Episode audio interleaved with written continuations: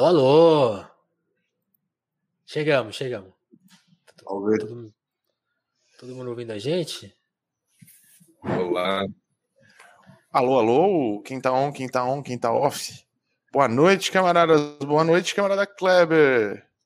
Leonardo passou mais cedo, falou, vai ser louco. Vai tá sendo, já tá sendo. Vamos se acomodando tá nas, nas, cadeiras. Tava resolvendo aqui uma coisa na. A minha Twitch não queria me transmitir, mas agora ela já está transmitindo. Então, tudo certo. Vamos começar aí oficialmente mais um Crise, Crise, Crise. Aqui é o nosso a guerrilha cultural. Aqui, a nossa banda de rock. E hoje a gente vai discutir. Aliás, deixa, deixa eu apresentar a turma aqui. Tem a Mauri Gonzo, Thiago Soares, André Maleronca, eu, Vinícius Félix. E hoje o nosso assunto é uma banda de rock, a banda de rock que inspirou a gente, que é o Gang of Four, os ingleses do Gang of Four. A gente gosta dos ingleses, hein? Mais um, mais um, mais um aí na, na, na fila. E por que a gente vai discutir o Gang of Four aqui? vou fazer essa introduçãozinha rápida, lembrando aqui um texto né, do nosso querido Mark Fisher, que escreveu algumas linhas aí sobre o Gang of Four. Tem um texto dele, gente, que abre assim, falando, né? A ideia de música mudar o mundo parece muito ingênua agora, muito ingênua, né? 30 anos de neoliberalismo nos convencendo de que não há alternativa e que nada vai mudar. E aí ele lembra de, de pegar a figura do Gang of Four e dar todos os pós-punks ali dos anos 70, 80 e falar: esses caras aqui foram meio que o maio de 68 da Inglaterra, porque eles enfrentaram essa questão. Como assim? A música, a gente vai limitar a música a, não, a essa perspectiva de não alternativa, não há o que mudar.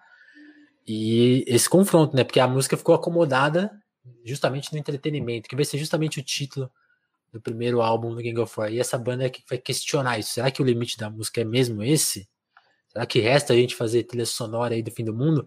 E no máximo desse processo conscientizar um pouquinho, falar um pouquinho de política e tal. Mas é esse, é esse o limite? Essa banda que vai confrontar isso talvez da melhor forma é, né, dessa, dessa expressão.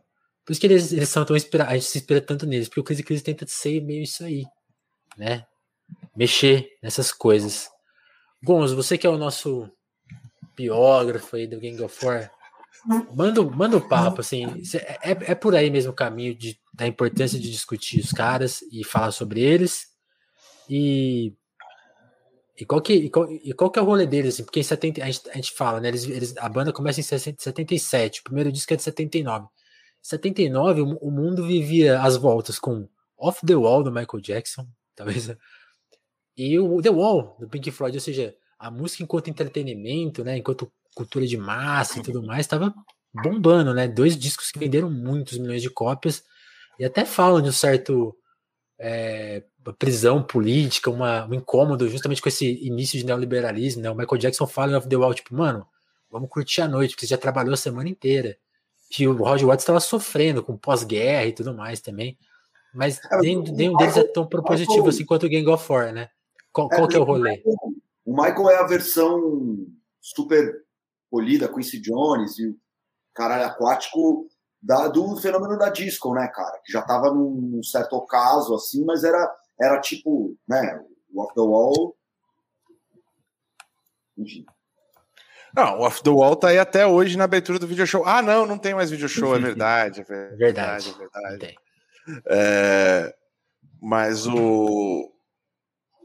Só rapidinho aqui, respondendo nosso camarada Rap falando: o que, que é isso, Gonzaga? Eu tô fantasiado, vim de cosplay mesmo, né? Cosplay, quando a gente fizer festa, festa pro próximo Halloween, eu já tenho inclusive fantasia. Tô fantasiado de John King, o vocalista do, do, do Gang of Four que ele usava esse terninho de, e, e, regata, assim. Tem um vídeo dele muito bom, numa música de discoteca de 82 chamada I Love a Man in a Uniform, que ele tá assim. Eu olhei pro meu armário e falei, não acredito que eu finalmente tenho um figurino possível para o Crise, Crise, Crise. Aí eu já vim fantasiado. Os, os, os colegas estão mais. O, o, o Thiago tá, já veio de Grunge, o Mali já veio de Fidel, né? Como sempre, o, e, o Vini, e, e, e, o, Vini veio de Discord Records aí, camiseta branca.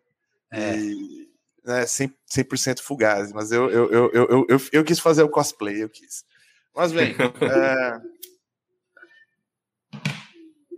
o, o entertainment, o, o, o, primeiro que a gente o gancho para a gente falar de, de, tudo isso aqui é uma série de lançamentos que comemoram aí o aniversário uh, de 40 anos, né? Da 40. É, é tudo meio chutado, era, né?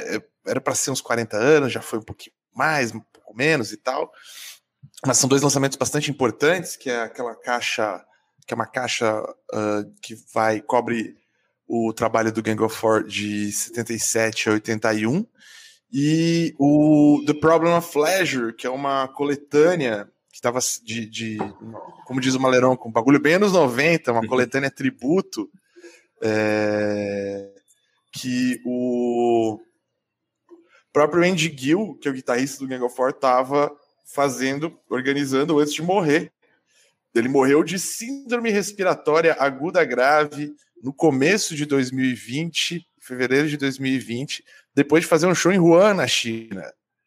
Pode ser uma das primeiras grandes uh, vítimas da Covid. É um, é um, é debate que a, que a própria esposa do Gil uh, levantou eventualmente tempo depois da morte dele. Mas bem, uh, que, quem foi o Gang of Four? Né? Quem foi a camarilha dos quatro do punk e do pós-punk? Gang of Four, uma Quem banda viu de... Adam Curtis vai entender. Pois é, pois é. Que, até agora, ninguém, ninguém ganha nossos concursos de OnlyFans do Maleronca, né? Ninguém, ninguém sacou a, a referência do, da nossa arte lá com, com a camarilha dos quatro original. Gang of Four é uma banda que nasceu de dois amigos de infância, que era o vocalista John King e o guitarrista Andy Gill, que parece que estudaram juntos na escola e tal, e foram fazer o curso de, de arte na Universidade de Leeds, no norte da Inglaterra. Lá eles encontraram um baterista chamado Hugo Burhan, que era um cara que, que estudava, acho que, história, mas queria fazer, queria fazer teatro, teatro revolucionário. Parecia um skinhead, era tipo pesadão, cidadão, careca, andava de, de, de, Doc Martins e, e, e, e suspensório, é, parrudão, mas era um cara super inteligente, articulado, baterista ainda por cima, tocava pra caralho. É, eles formaram essa banda muito nesse, nesse, espírito de faculdade, muito no espírito do punk. A banda foi formada em 77.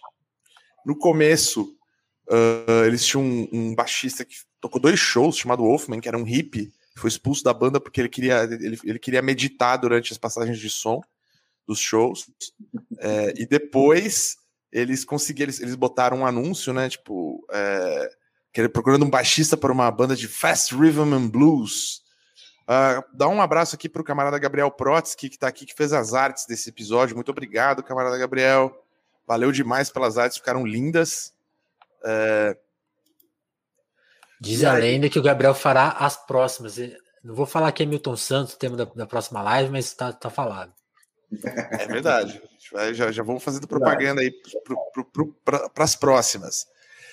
Uh, mas bem, voltando aqui, voltando, eles, eles procuravam um, um, alguém para tocar uma banda de fast rhythm, um baixista que tocasse fast rhythm and blues e encontraram o Dave Allen, que era o Dave Allen, que é um cara que saiu da escola, foi trabalhar numa mina, aí resolveu perseguir o sonho de ser artista de rock and roll, virou baixista de estúdio, tirava uma grana boa, largou o trabalho de estúdio para procurar banda, onde ele pudesse entrar numa banda porque punk rock, punk aconteceu né? Em 77, na Inglaterra, o negócio foi realmente revolucionário. E ele achou esses malucos aí.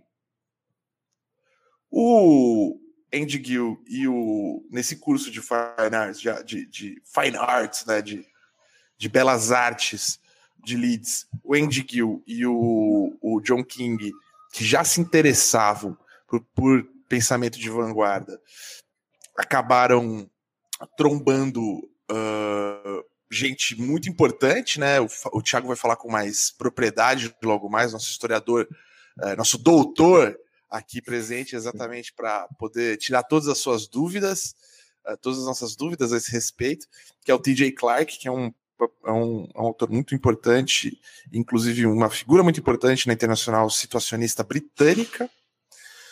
E eles começam a, a, a, querer desconstruir o rock como um todo em todos os aspectos possíveis, assim. Gang of Four é uma banda que é, eles são muito o Velvet Underground da geração deles nesse sentido, assim.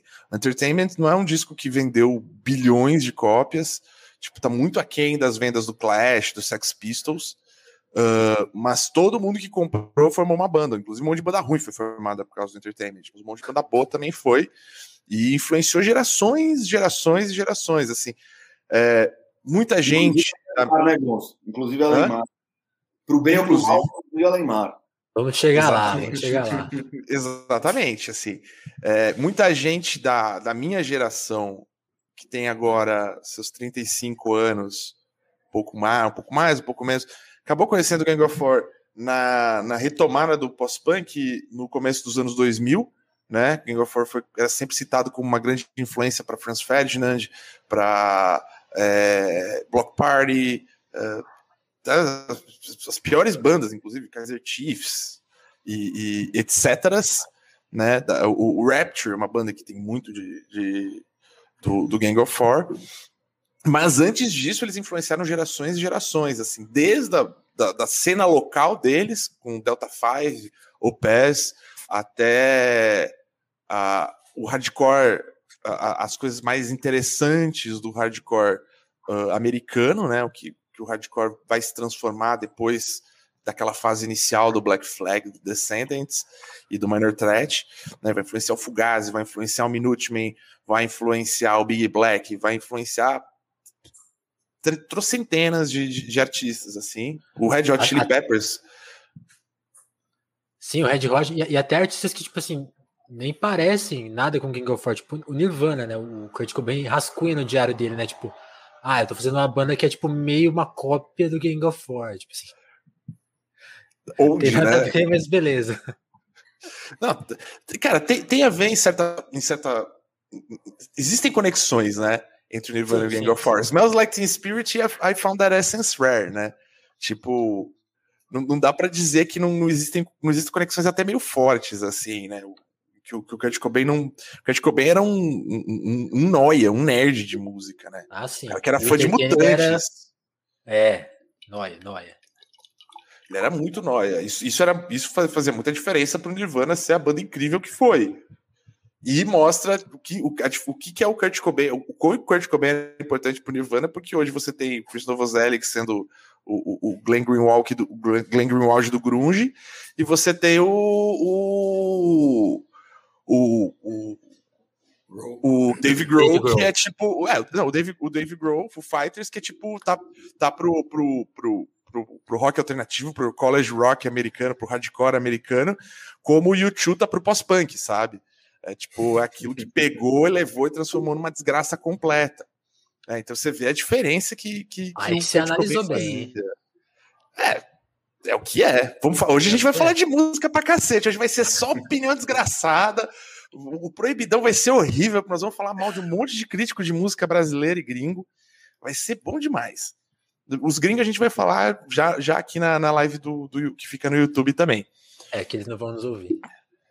Exato. É, proibidão, proibidão eles não vão ver de primeira.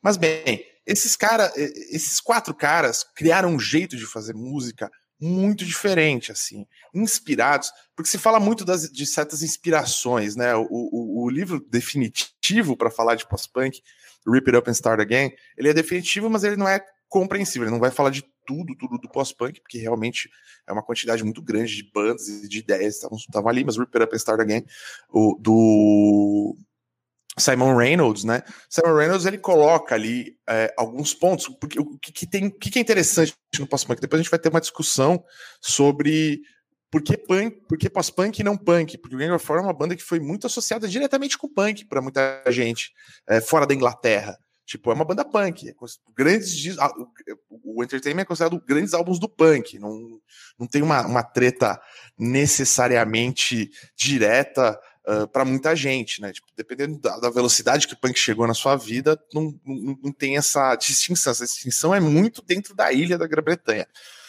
Mas o que ele coloca ali como elementos estão formativos estão todos o Gang of Four. Então, tipo, a música experimental alemã, convencionou-se de chamar na Inglaterra de krautrock, é, os experimentos do funk, do James Brown ao Parliament Funkadelic, e o reggae, especialmente a vertente mais experimental do reggae, né, o dub reggae, uh, e os, os, DJs, os sync Js e etc., uh, todos vão, dentro do Gang of Four, vão ter certos elementos apresentados. Então, assim, a parte do funk sempre mais lembrada, né? Um rock funk, porque a, o baixo era muito bem tocado, o baixo e a bateria são ritmo que era muito bem tocada e muito swingada, né? Do Gang of Four. também, né, Gonza? É importante falar disco, né? Porque às vezes, paramente que a gente um disco, o James Brown com certeza não, mas disco.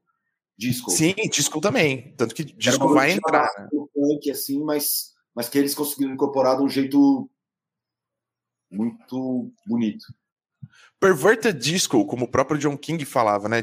Uma discoteca pervertida, né? Ou como se convencionou chamada cena nova-iorquina de gente branca fazendo isso. Não só branca, né? Mas dessas bandas mistas fazendo isso no, no final dos anos 70, começo dos anos 80, mutant disco, né? Disco mutante. É, que são essas influências da, da, da, música negra. Então você. O, o, o, no começo, né? A principal influência na guitarra do Andy Gill era um cara chamado Wilco Johnson, de uma banda chamada Dr. Feelgood, que inclusive é nome do disco do Motley Crue, então você vai vendo o nível né, de, de bagunça que tem. O, e o Wilco Johnson ele tinha um jeito de tocar muito menos, muito menos espalhafatoso, muito mais cortado, e, mas não usar os power chords, né, os, os acordinhos de punk básico que você aprende a tocar para tocar as coisas mais básicas de punk, né, aqueles acordinhos do Ramones as pestaninhas, é, ele, ele, ele, usava de um jeito muito menos espalhafatoso do que se fazia na época. Apesar dele fazer um blues rock como tipo, o Led Zeppelin fazia, ele fazia de um jeito muito mais contido. E, só que depois isso vai evoluir para a entrada da guitarra do, dos JBs, do Steve Cropper, desses caras que faziam esse, esse, esse tipo de som já no é, som, pode falar é, é, engraçado, né? Que até nisso o Fugazi copiava o Gang of Four pra caralho, né? E acho que, como quase todo mundo, é, acho que menos de quem veio antes que eu, assim, quem foi contemporâneo mesmo do Gang of Four e tudo mais, é, conheceu o Fugazi antes de ter acesso ao Gang of Four, né? Porque era o circuito da época, né? Conheceu o Fugazi em tempo real.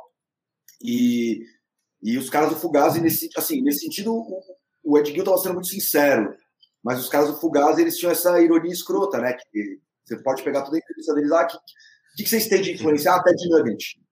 Né? Um, um, troço de classic rock.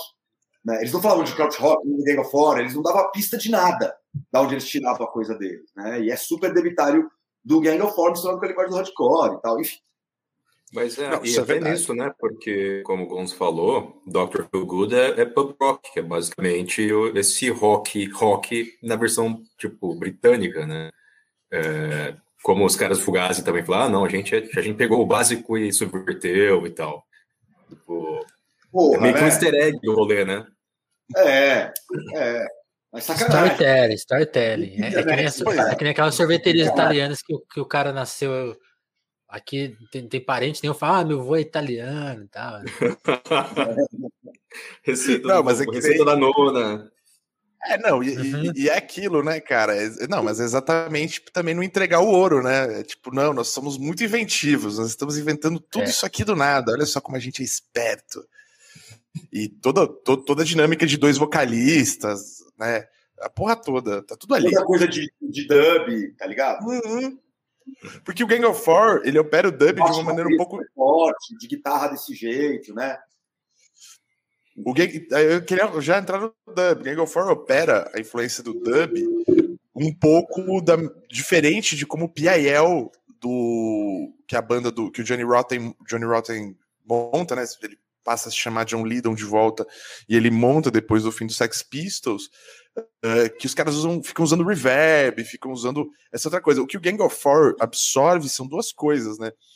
A primeira é a, a melódica, a escaleta do Augustus Pablo, que ao mesmo tempo também remete não só a escaleta do Pablo, mas como um instrumento, né? O, o, o, o John King fala disso, como instrumento de aprender música na escola que se usava muito para ensinar música na escola na Grã-Bretanha. Então, a escaleta que ele usava era a escaleta que ele, que ele, tinha na escola, a primeira que ele usava, depois ele teve outras, obviamente. E o, e o lance de tirar os instrumentos, que é uma grande sacada, assim, que dá para perceber no Entertainment. o, o, os silêncios repentinos, assim, de repente o instrumento deixa de, de tocar e só estão tocando os outros. E, e, isso acontece com o tempo todo, assim, a bateria para, o baixo para, a guitarra, então, ela, tipo, ela, ela vem, é, mas ela, ela, Isso é uma dinâmica, assim, que de, de disso, né, de uma banda branca pegar de, de música negra, que quem tinha feito antes só era Slits, né, cara? Só as Slits tinham feito. Que, e, que, e que é um bagulho considerado uma coisa do punk, mas do pós-punk, temporalmente é punk, mas que as minas chegaram e fizeram, né? Também. Sim. Mas eles fizeram do outro jeito, né? Eles fizeram Sim, do outro jeito. É, esse que é o lance, é, é de um outro jeito. Eles fizeram sem o reverb, sem o eco, sem, sem o que necessariamente ia te caracterizar como dub. Beleza, eles vão usar uma coisa de trêmulo, um negócio desse, mas é na própria guitarra, né? Não é, não é o processamento depois. É bem seco, inclusive. É, não, tem uma, tem uma questão muito importante no, no, no Entertainment, o primeiro disco do Gang of Four, que ele, ele, ele é feito com, só com, com um amplificador transistorizado, porque ele não queria, o, o Andy Gill fala, eu não queria o som do valvulado, aquele som cheio, eu queria um som mais seco mesmo, era uma, era uma vontade de fazer a música daquele jeito, era específico que a música acontecesse daquela maneira. E o, o Andy Gill, ele ele vai, eles produzem, né, o Entertainment, o Entertainment tem um impacto tremendo, depois a gente vai contar mais histórias por que, que, por que o Gang of Four não foi tão grande quanto poderia ser, é, tem um impacto tremendo na música britânica e depois na música do resto do mundo, e aí depois vão fazer um álbum muito incrível chamado Solid Gold, e o Solid Gold ele tem a mesma questão que o disco do o Given of Hope do Clash, é... Com sua capa maoísta. Com sua capa. Sempre, sempre uma capa maoísta. É... Que o Solid Gold foi produzido por um. Vou até pegar aqui o nome certinho. E é muito bom, porque os no... o Gang of Four é uma banda. Cara, aí, primeira vez que eu vejo o Sr. Tubaína aqui na live, cara. Caralho, seja bem-vindo, Tubas.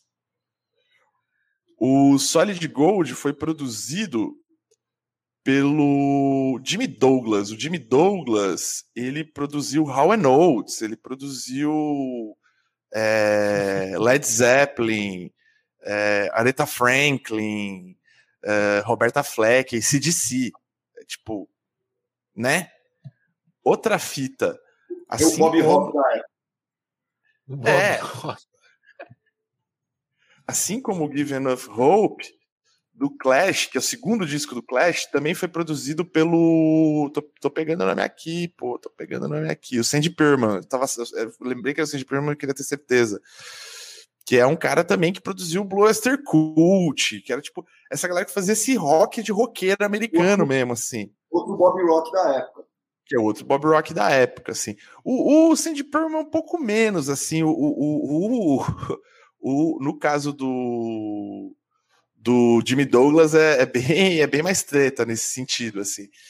E aí o, o, o Gang of Four vai perder um pouco desse som, o pessoal vai se desanimar um pouco, depois eles fazem o Song for, o Song for the Free, que tem o grande quase hit disco deles, que é uma música de protesto à Guerra das Malvinas, chamada Love a Man in a Uniform, que é censurada pela BBC, depois tem uma discussão que dá para fazer sobre as músicas de protesto da Guerra das Malvinas, uma comparação com o Shipbuilding, que é a música que o Elvis Costello escreve para Robert Wyatt. E, e aí a banda vai começar a se desfazer, o Dave Allen sai, uh, é substituído por. Como que é o nome da, da garota? Sarah Lee. E aí a banda vai, vai se desfazendo, as coisas não vão dando certo, e aí o Andy Gill vai começar a trabalhar em outros projetos. Aí vai para os Estados Unidos produzir o primeiro do Red Hot Chili Peppers, né? Como até o Kleber lembrou aqui. Vai. Vai fazer. Eles vão entrar nesse circuito de rock de outras maneiras e vai carregar esse legado. Depois eles têm uma volta no começo dos anos 90, com um disco chamado Mall, que é tipo shop, chamado de shopping center. Eles sempre tiveram isso, assim. E depois eles quando veio essa onda do pós-punk no começo dos anos 2000, eles acabam reformando, fazem um disco ao vivo chamado Return the Gift, gravado ao vivo, que tem mais a cara do que dizem que seria o show deles ao vivo, fazem uma turnê, tocam no Brasil, no Campari Rock, né? E depois o Andy Gill fica tem amigo aí de show, quem quiser ver. Olha só, olha só. Depois, depois aí tem. A gente pode trazer aí alguma, algum aquecimento, flash, flash, alguma live aí, dá para botar alguma, umas fitas. Nisso, Gang of War já tinha tocado em Zagreb, na, na antiga Iugoslávia, em 1971. Os caras já tinham tocado o zaralho, tinham tocado nos Estados Unidos pra cacete. E, mas aí eles voltam com a banda, e aí depois disso o Andy Gill mantém a banda até morrer. O pessoal sai, eles fazem um outro show aqui no Brasil, no Festival da Cultura Inglesa, uh, com o John King e o Andy Gill, e o último show é só o Andy Gill, da formação original, na guitarra. Eles fazem um dos últimos shows da história deles aqui alguns dos últimos shows são, são aqui no Brasil, teve um até em Ribeirão, né, Vini? É, sim, é. o, o, último show do King of War no Brasil é, é, no Ribeirão, aqui pertinho de onde eu tô, assim, até. Então, tem essa, tem essa anedota, assim. E ficam muito amigos aí do, do, dos fãs deles, né, brasileiros. Então, tipo, essa coletânea, The Problem of Pleasure, que foi lançada, que a gente trouxe aqui para discutir um pouquinho, ela ela tem a participação do Dado Vila Lobos, cantando uma das minhas favoritas Gang of Four, Return the Gift. E, Sim. E, e, e ele era tão amigo do Dado que tocou numa das voltas da Legião, né? Tem o Andy Gill tocando na volta da Legião. Imagina, Tocaram imagina o Fantasma do e ainda é cedo. Com, com, com o Wagner Moura no vocal. E, é, e, e o Catatal na guitarra base, cara, do Cidadão Instigado. É uma conjunção de pessoas aleatórias, né? Eu vi o show do Gang of Four no. Eu vi o show do Gang of Four no Via Funchal. É, acho que é esse do, de 2006, não é? É, o Campari. Do, do Campari Rock. É, né? Acho que é o Campari Rock. É, você foi a única pessoa aqui, provavelmente, que viu eles com a formação original. É. O, Fefo, tá, o Fefo não viu? O Fefo tá aqui no backstage. O Fefo viu também. O Fefo vai falar dessa experiência. O, o Tubaína tá aqui. Aí, Lembrando que o show, da, o show da cultura inglesa foi fera. Foi fera demais. E eu tive a oportunidade, vou até mandar o link depois aqui. Eu entrevistei o Andy Gill. Queria ter entrevistado o John King junto. Entrevistei o Andy Gill para a finada é, revista Soma. E. Aliás, tem uma anedota muito boa dessa entrevista, Gonzo, que você falou do, da questão do Red Hot Chili Peppers, né?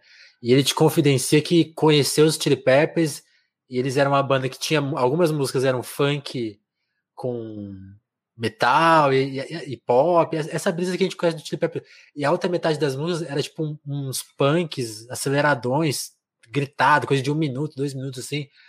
E que, que ao lado do Red Hot Peppers que ninguém conhece. Até no California que tem uma música que, que eles fazem isso, mas tipo, acho que é a única música que eles fizeram isso.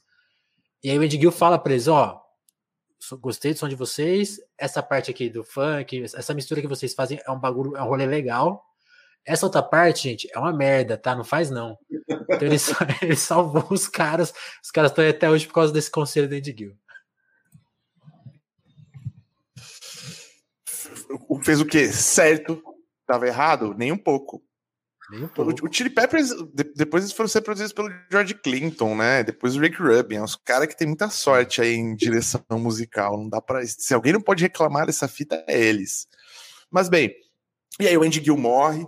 E a gente tem agora esses relançamentos. E a gente tá aqui para celebrar essa vida e esses momentos e contar mais um monte de história aqui para frente. Mas antes, agora eu quero pedir pro Thiago contar um pouco. Ele preparou uma aula. Parece que tem slides é, sobre o, o, sobre o que, que era, qual, qual, era o contexto cultural britânico onde Gang of Four nasceu. É o telecurso Gang of Four, né? Eu vou deixar os slides pro, pro proibidão, mas é, cara, é interessante que eles são muito uma banda do, do seu tempo, né? Que eles emergem ali num momento britânico em que a, a, a, política e a economia, elas começam meio que, que a, a, mostrar as achaduras do que era o acordo ali do pós-guerra, né, dos 30 gloriosos, que foi aquele período de prosperidade e certa estabilidade e tal, né, no, no, bloco ocidental da Guerra Fria.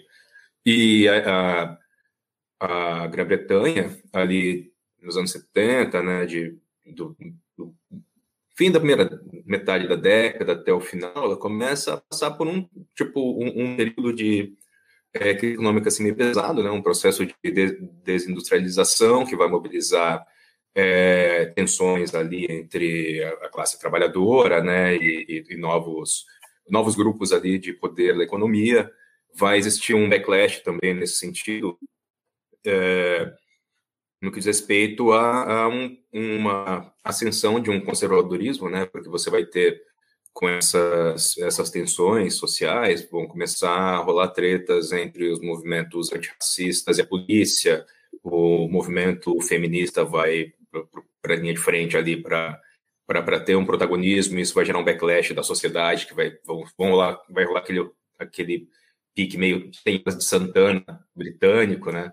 As associações de famílias, tal, se colocando contra é, movimentos, obras de arte, é, movimentos mais, mais ligados a essas frentes, né? Da sociedade civil, o, o movimento LGBT, que, que vai, vai começar... É, que é um eco ali, né, desse, desse movimento dos anos 60, né, do movimento contracultural, do movimento de rua, ele vai começar a ganhar atração e isso vai ter um backlash ferrado conservador.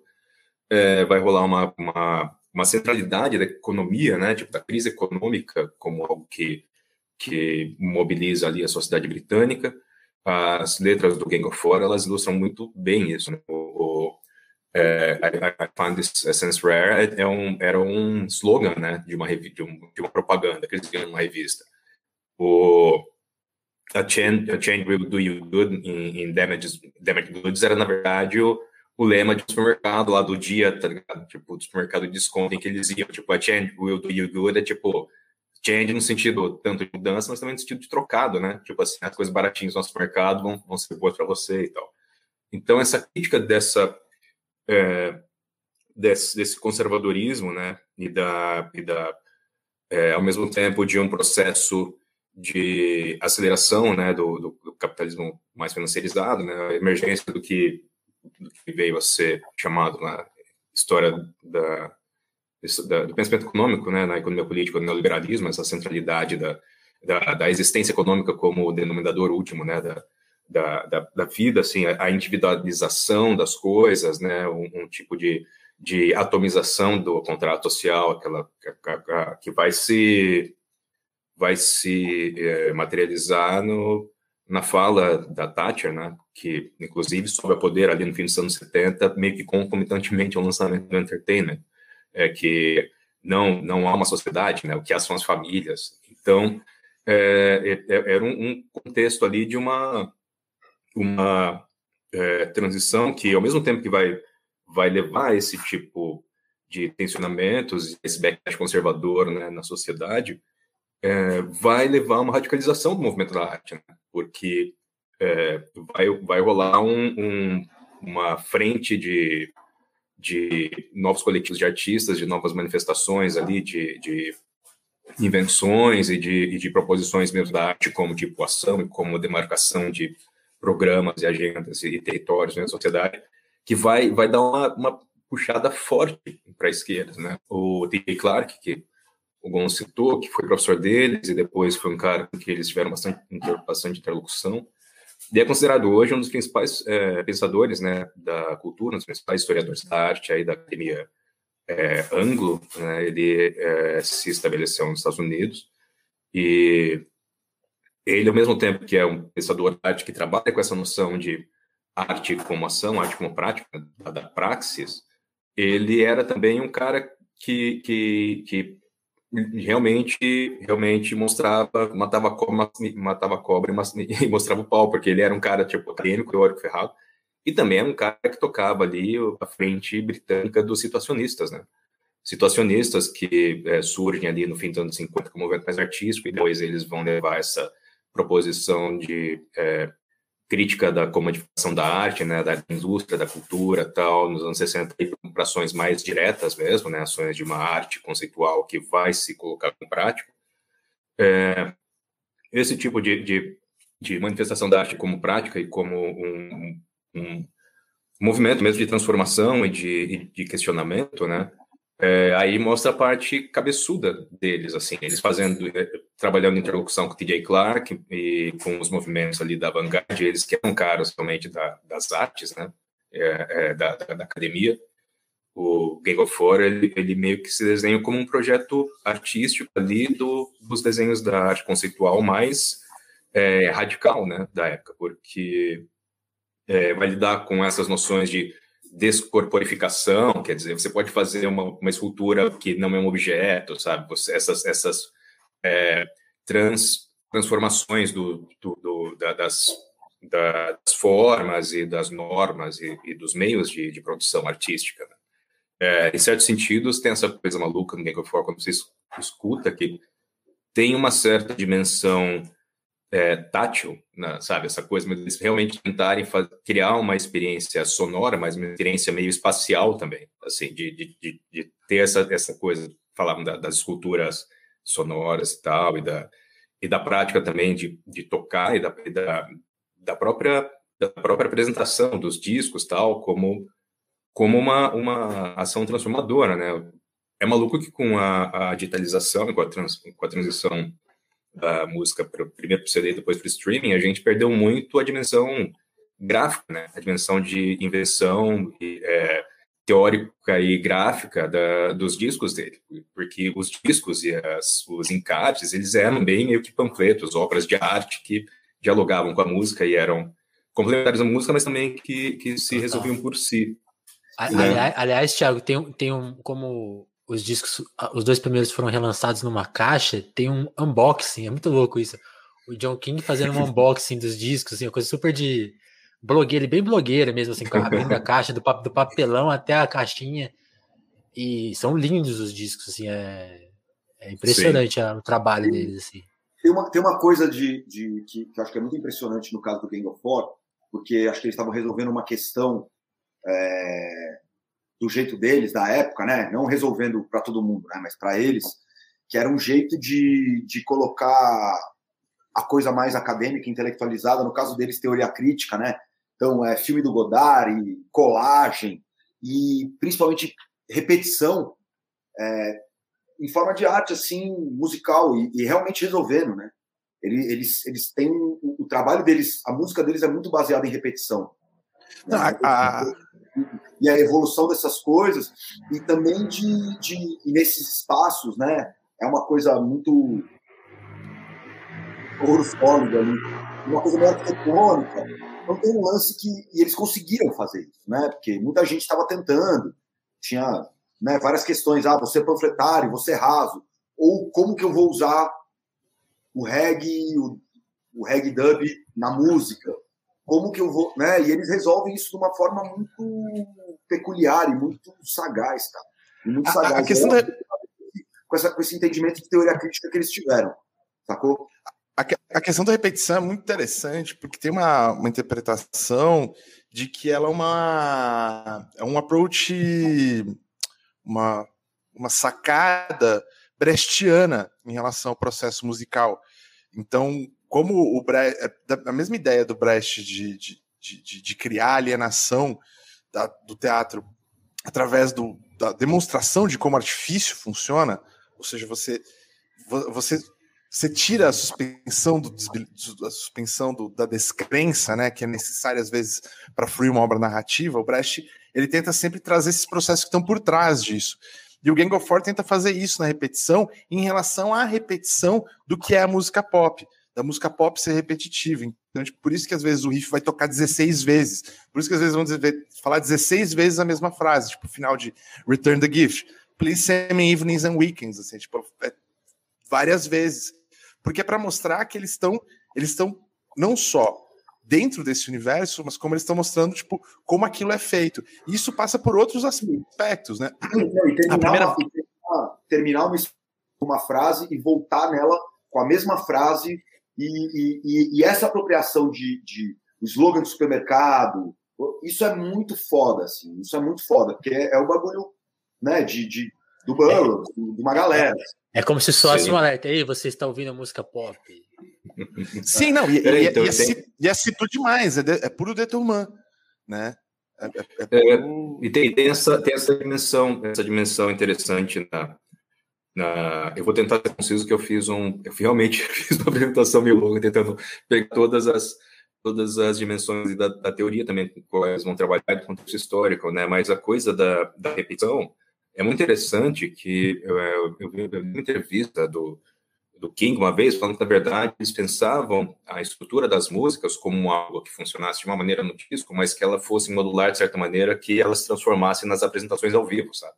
Então, essa, essa coisa da repetição, dependendo do show, eles, eles é, brincavam no modo como, como a, a, a, organização do set ia trazer um, um tipo de, de é, de, de, sensibilidade é, que tinha mais a ver com o que eles estavam pirando em um outro momento. E essa coisa mesmo de uma, de uma arte é, conceitual que vai fazer essa, essa, esse deslizamento né, entre linguagem, entre meios tal. Então eles podiam pegar um, uma música e tocar, às vezes, como no disco, tentando fazer um statement, assim, pra, né, falar, tipo, a gente vai, é um show que vocês querem fazer um show, se, vocês estavam no pique, fazer um teatrinho ali, uma, uma teatro não, uma, uma performance, né, fazer uma arte performática tal, Aí eles podiam é, é, usar, tipo, só o esqueleto da música e ficar, transformar em outra coisa completamente, assim. Que, que mostra essa tensão mesmo é, teatral e que, que vai, vai, eles, vão, eles vão unir duas pontas nisso, né? Eles vão unir a ponta da teoria crítica mesmo, que aí eles vão ser os heróis da, do, do marxismo, da, da, crítica da cultura marxista para a juventude, né? Eles vão, é, vão dialogar com, com Gramsci, Lukács, com a, a, teoria crítica da escola de Frankfurt, com Raymond Williams, que era tipo, é, é, um dos maiores pensadores da cultura é, britânicos, né, também na chave do marxismo e tal.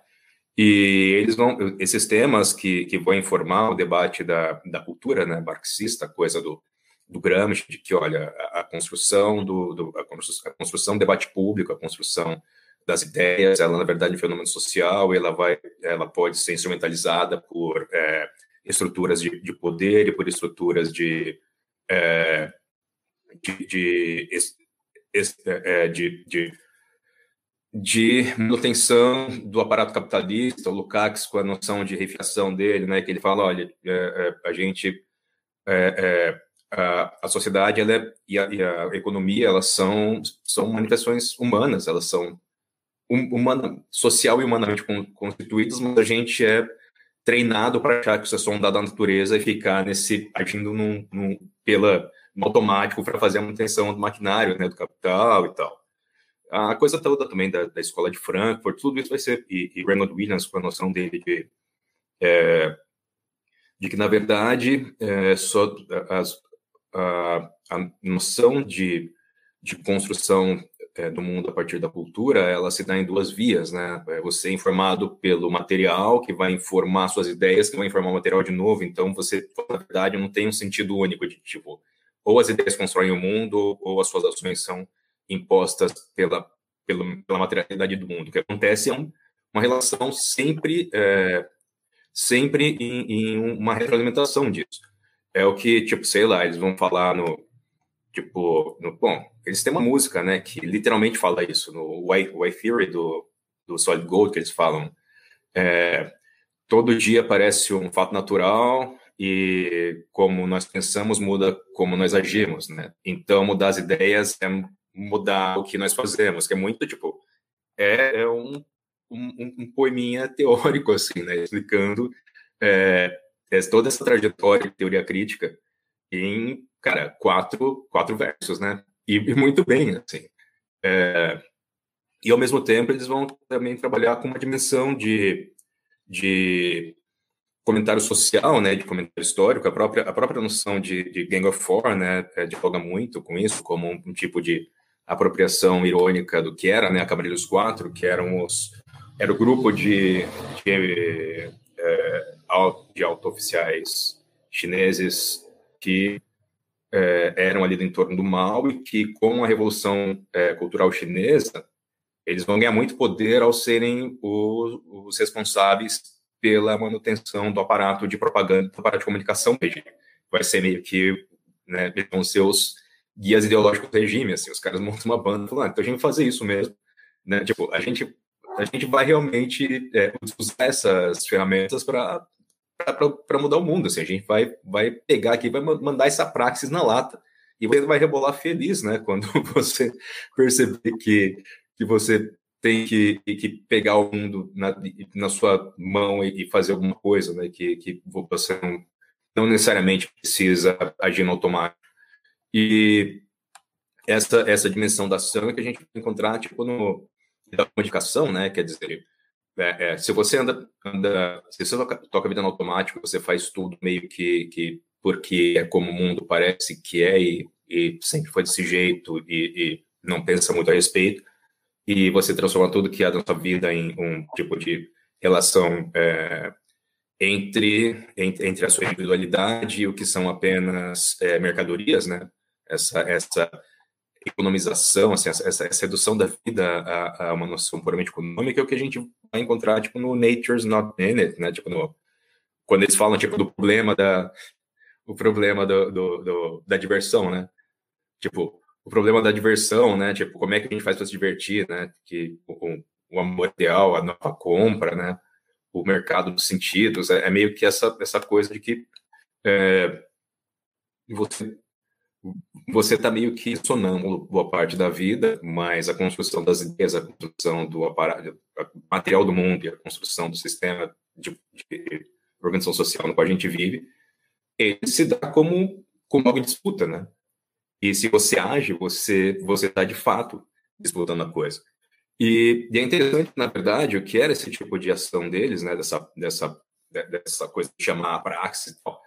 É, que, que começa primeiro como um tipo de, de crítica, assim, é bem incisiva, mas que também na, na, própria maneira como essa crítica se dava, né, a, a, a, manifestação, a manifestação, artística dela, ela mostrava isso como é, é, uma ação em si, depois né, vai virar um, um, tipo de profecia, né, porque o que eles falavam, uma provocação, assim, tipo, cara, olha o mundo, né, é esse, é esse que você quer que seja o mundo, nos anos 80, quando é, aquela guinada mesmo é, dos dois lados do Atlântico, né, com a Thatcher e com Reagan e com o iupismo e com a, a, a ascensão de um tipo de, de sensibilidade niilista do mundo, o que eles estavam apontando como disputa é meio que, que, que faz quase profecia, né? Eles, tipo, falavam, ó, tipo, tá, tá na hora de, de fazer alguma coisa agora.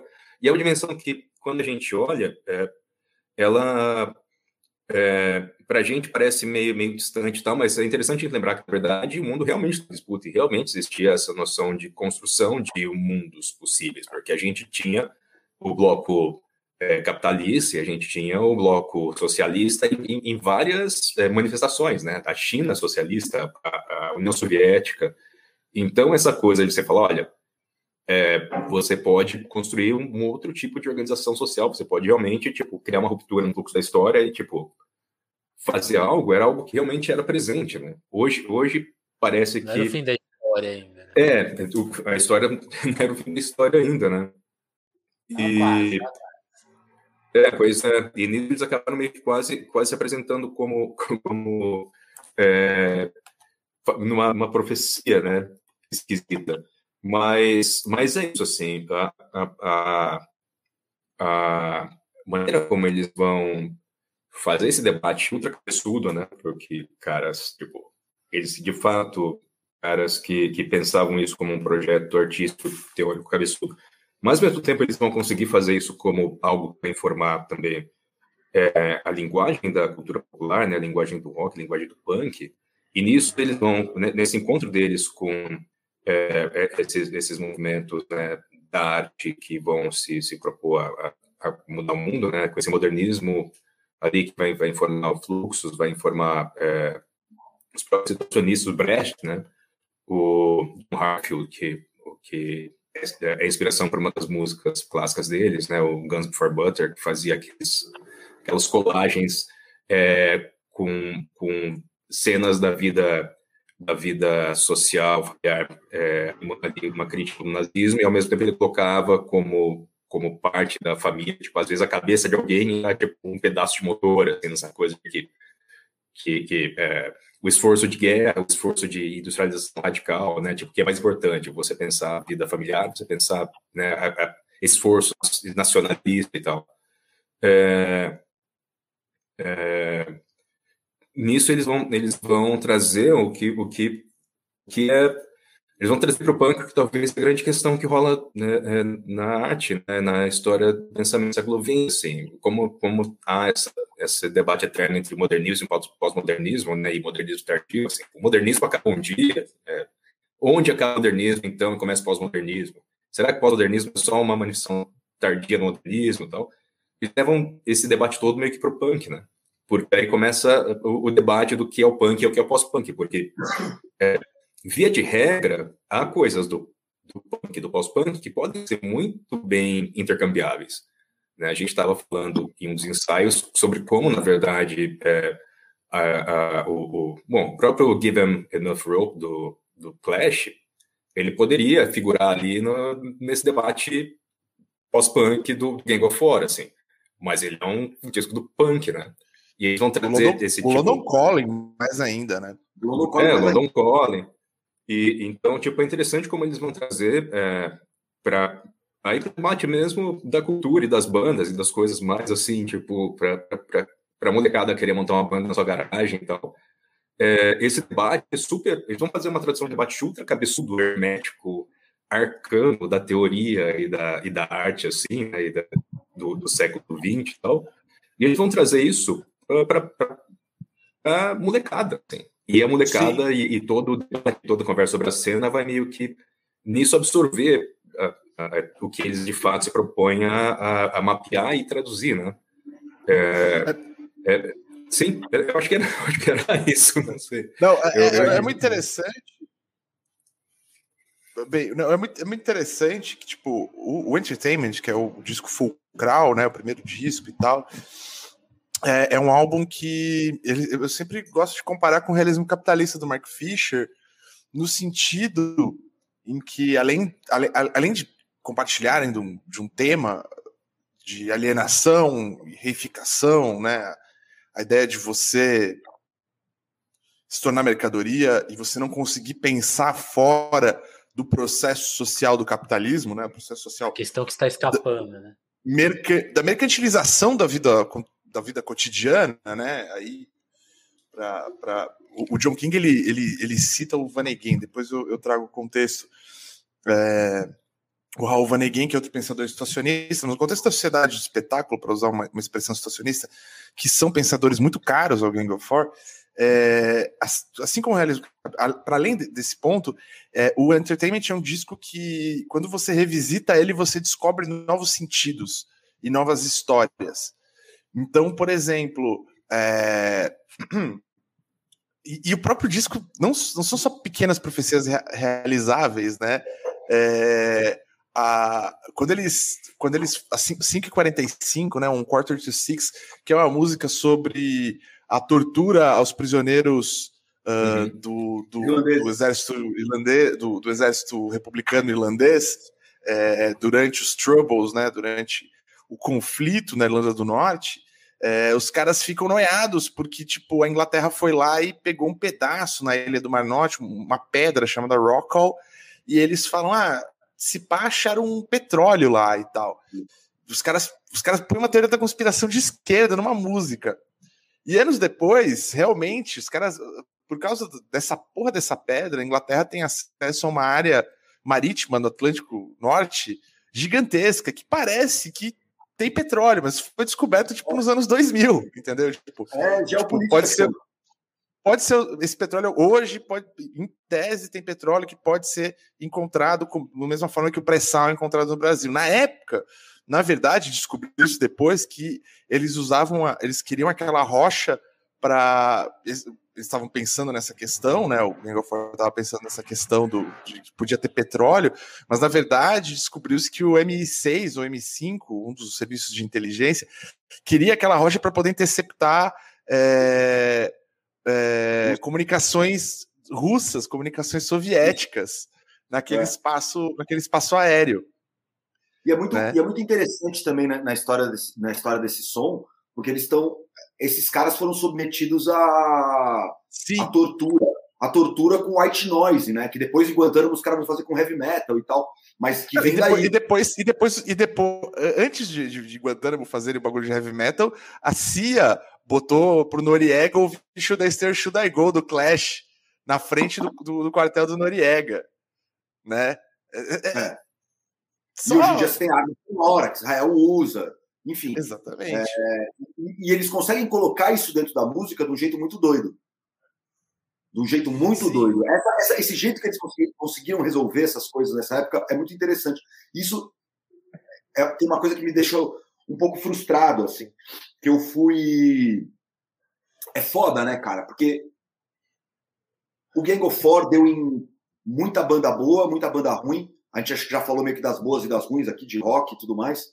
Mas o, o Gang of Four foi, teoricamente, pouco sampleado, pelo que a gente sabe, assim.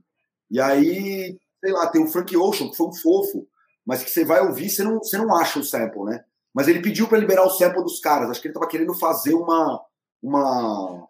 A citação, a nota de pé. É, ele estava é, ele tava querendo fazer essa citação mesmo, assim. A música dele é super bonita e tal, mas, né, ele, ele, ele sampleia Love Like and Track, só que ele, ele, ele, ele pega um trecho e ele coloca meio que ao contrário, e assim. Cara, é super difícil de, você descobrir o que era, mas ele fez questão de liberar o sample e tal. Mas para o que a música se propõe, né? A música original, porque tem essa questão, né, com o sample de você é muito difícil fazer uma coisa à altura do que era o original, às vezes, é, e aí tem jeitos de você fazer isso, aí tem várias escolas das maneiras de você fazer isso, né?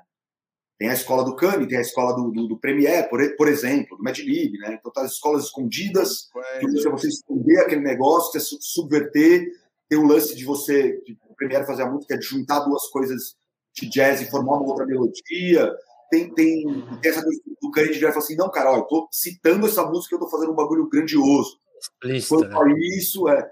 E, e no caso do, do, Acho que você falou bem. No caso do Frank Ocean foi isso, assim. No caso do do ano passado do. Mas o Frank Ocean foi fofo. É legal. E é bonito, né? Um lance meio uma oração dele. Ele fala de Tupac. Tem, tem umas frases meio, meio cafonas, assim, né? Da coisa, mas é bonita a música.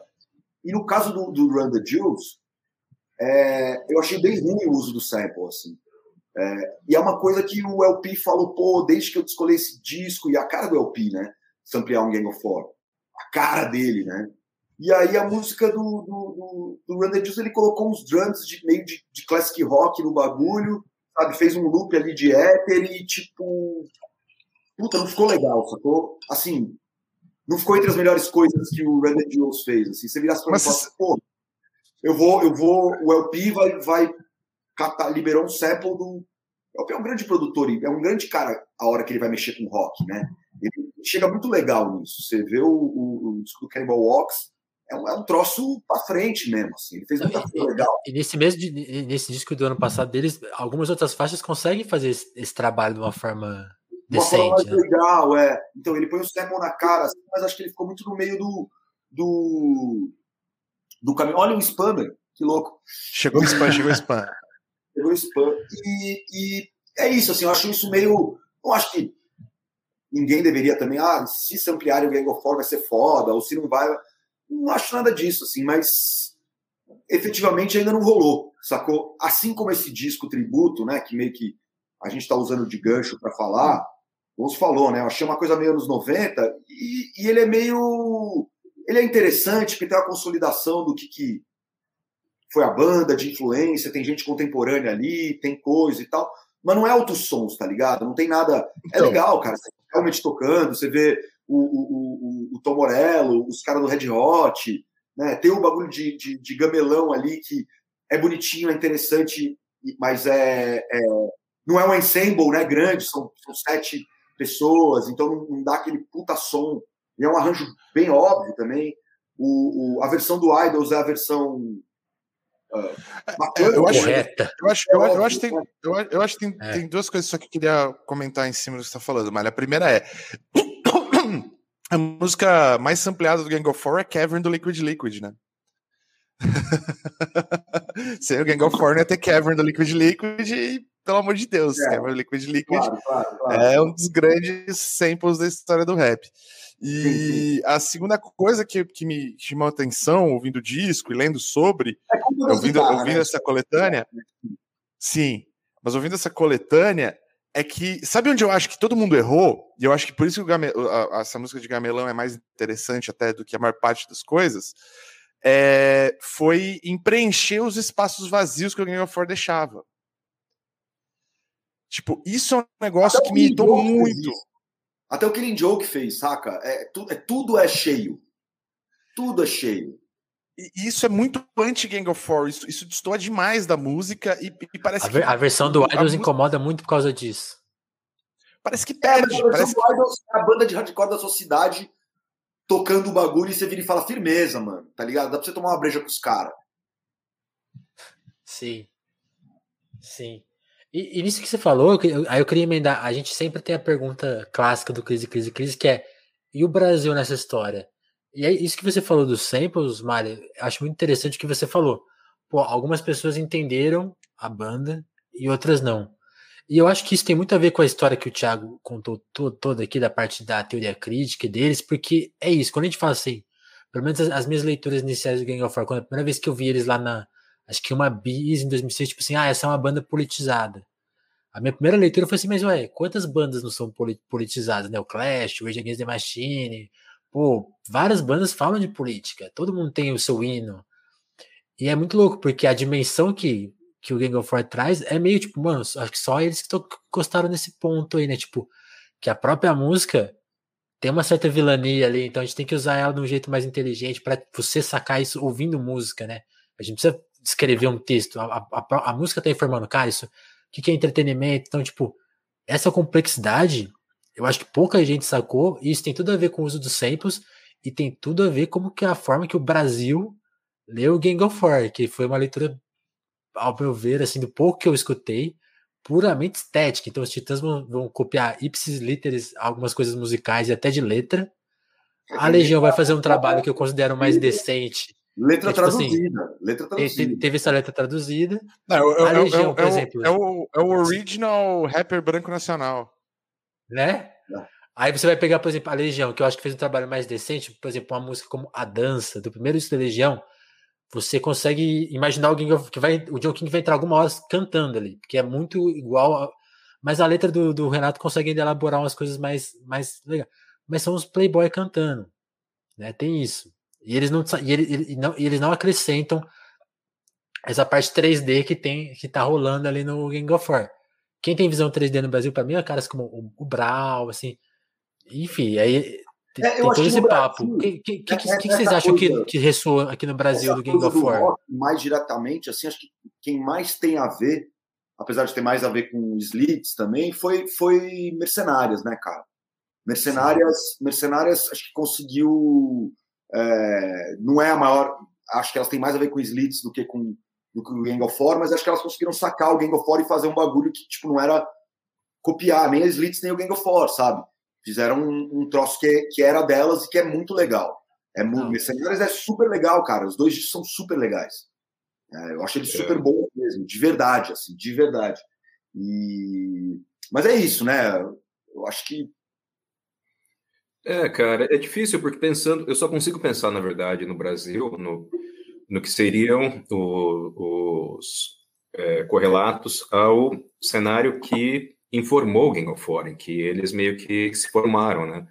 Porque essa essa noção 3D mesmo que o Vini falou, né? Essa, essa articulação de uma, uma proposição teórica, uma proposição de, de, de arte, assim, de, de projeto, de, de ação, manifestação artística, e de é, brincar e, e, fazer de fato algo também que se conforma de certa maneira dentro de é, é, uma de gênero, né, de um estilo de música tal, porque assim eles, eles acabaram meio que surfando de, de qualquer maneira a onda do punk, né? A EMI é, é, fecha com eles porque eles queriam pegar, todo mundo queria pegar o próximo Pistols, o próximo Clash, né? E eles é, é impressionante ouvir e nessa dimensão também de de produto, né? Eles, eles, eram de fato um produto da cultura, mas era um produto da cultura que meio que vinha com um, um monte de easter egg para você meio que que coçar sua cabeça e perguntar, mas por que, que eu comprei esse negócio, né? Tipo, por que, que eu fui na loja? Por que, que eu vejo Top of the Pops? Tal? Era, era, mas era um, um produto da cultura que dialogava no universo da cultura. E nisso ele vai influenciar é, estilisticamente bandas, né? Tipo, é, aí vai ser essa coisa mesmo do dos arranjos, a coisa de um certo formalismo, né? É, é, e de um certo tipo de linguagem é, associada. Aí a gente vai ter o Legião, vai ter Titãs, vai, vai ter esse universo todo do rock brasileiro, é, sei lá, capital inicial do, dos anos é, 70 para os 80 ali, que vai que beber forte nessa cena é, britânica. E é, só que é muito difícil. Só que é muito difícil isso, cara. Porque pra você fazer uma coisa, né? Que você consiga fazer um paralelo com a Game of War, você precisa de um baixista bom pra caralho e de um baterista de punk bom. E essas Sim, uma banda, nenhuma banda de punk é boa assim. Aí, aí, vão ter, aí vão ter as, as, Cara, e, ah. isso é muito louco, porque quando, quando, quando o Andy Gill toca com a Legião, eles tocam Made Goods reto. Porque acho que não é. conseguiram fazer. É. O, o, o, El, só rapidinho, o El falou: ah, o Scandurri pirava no Gang of Four, mas o William não tinha bebido da fonte. Mas o, o, o Scandurra tocava bateria nas mercenárias. Olha só.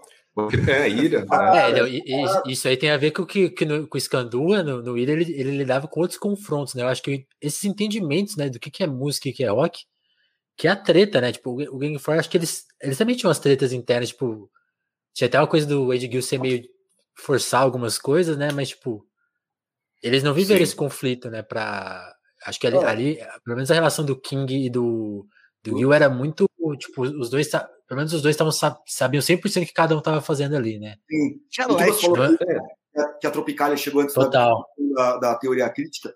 É, e a pós-Tropicália também, né? Os Ganzerla, esses caras, assim, é, né? Então, o que, é. O que é, era, era o ponto ao qual, ao qual eu ia chegar no final, assim, porque além de ter os problemas Aí tem uns problemas mesmo estilísticos, problemas de produção, é isso, tipo, tem pessoas você conseguir montar uma banda boa, né, tocar bem, você ter as invenções de estilo, as invenções tipo que são necessárias para o mercado, tem essa dimensão grande. Aí eu acho que o Tubas que que, que é, é, arrematou que eu ia falar que a gente a gente vai encontrar correlatos aos caras que influenciaram o Game 4.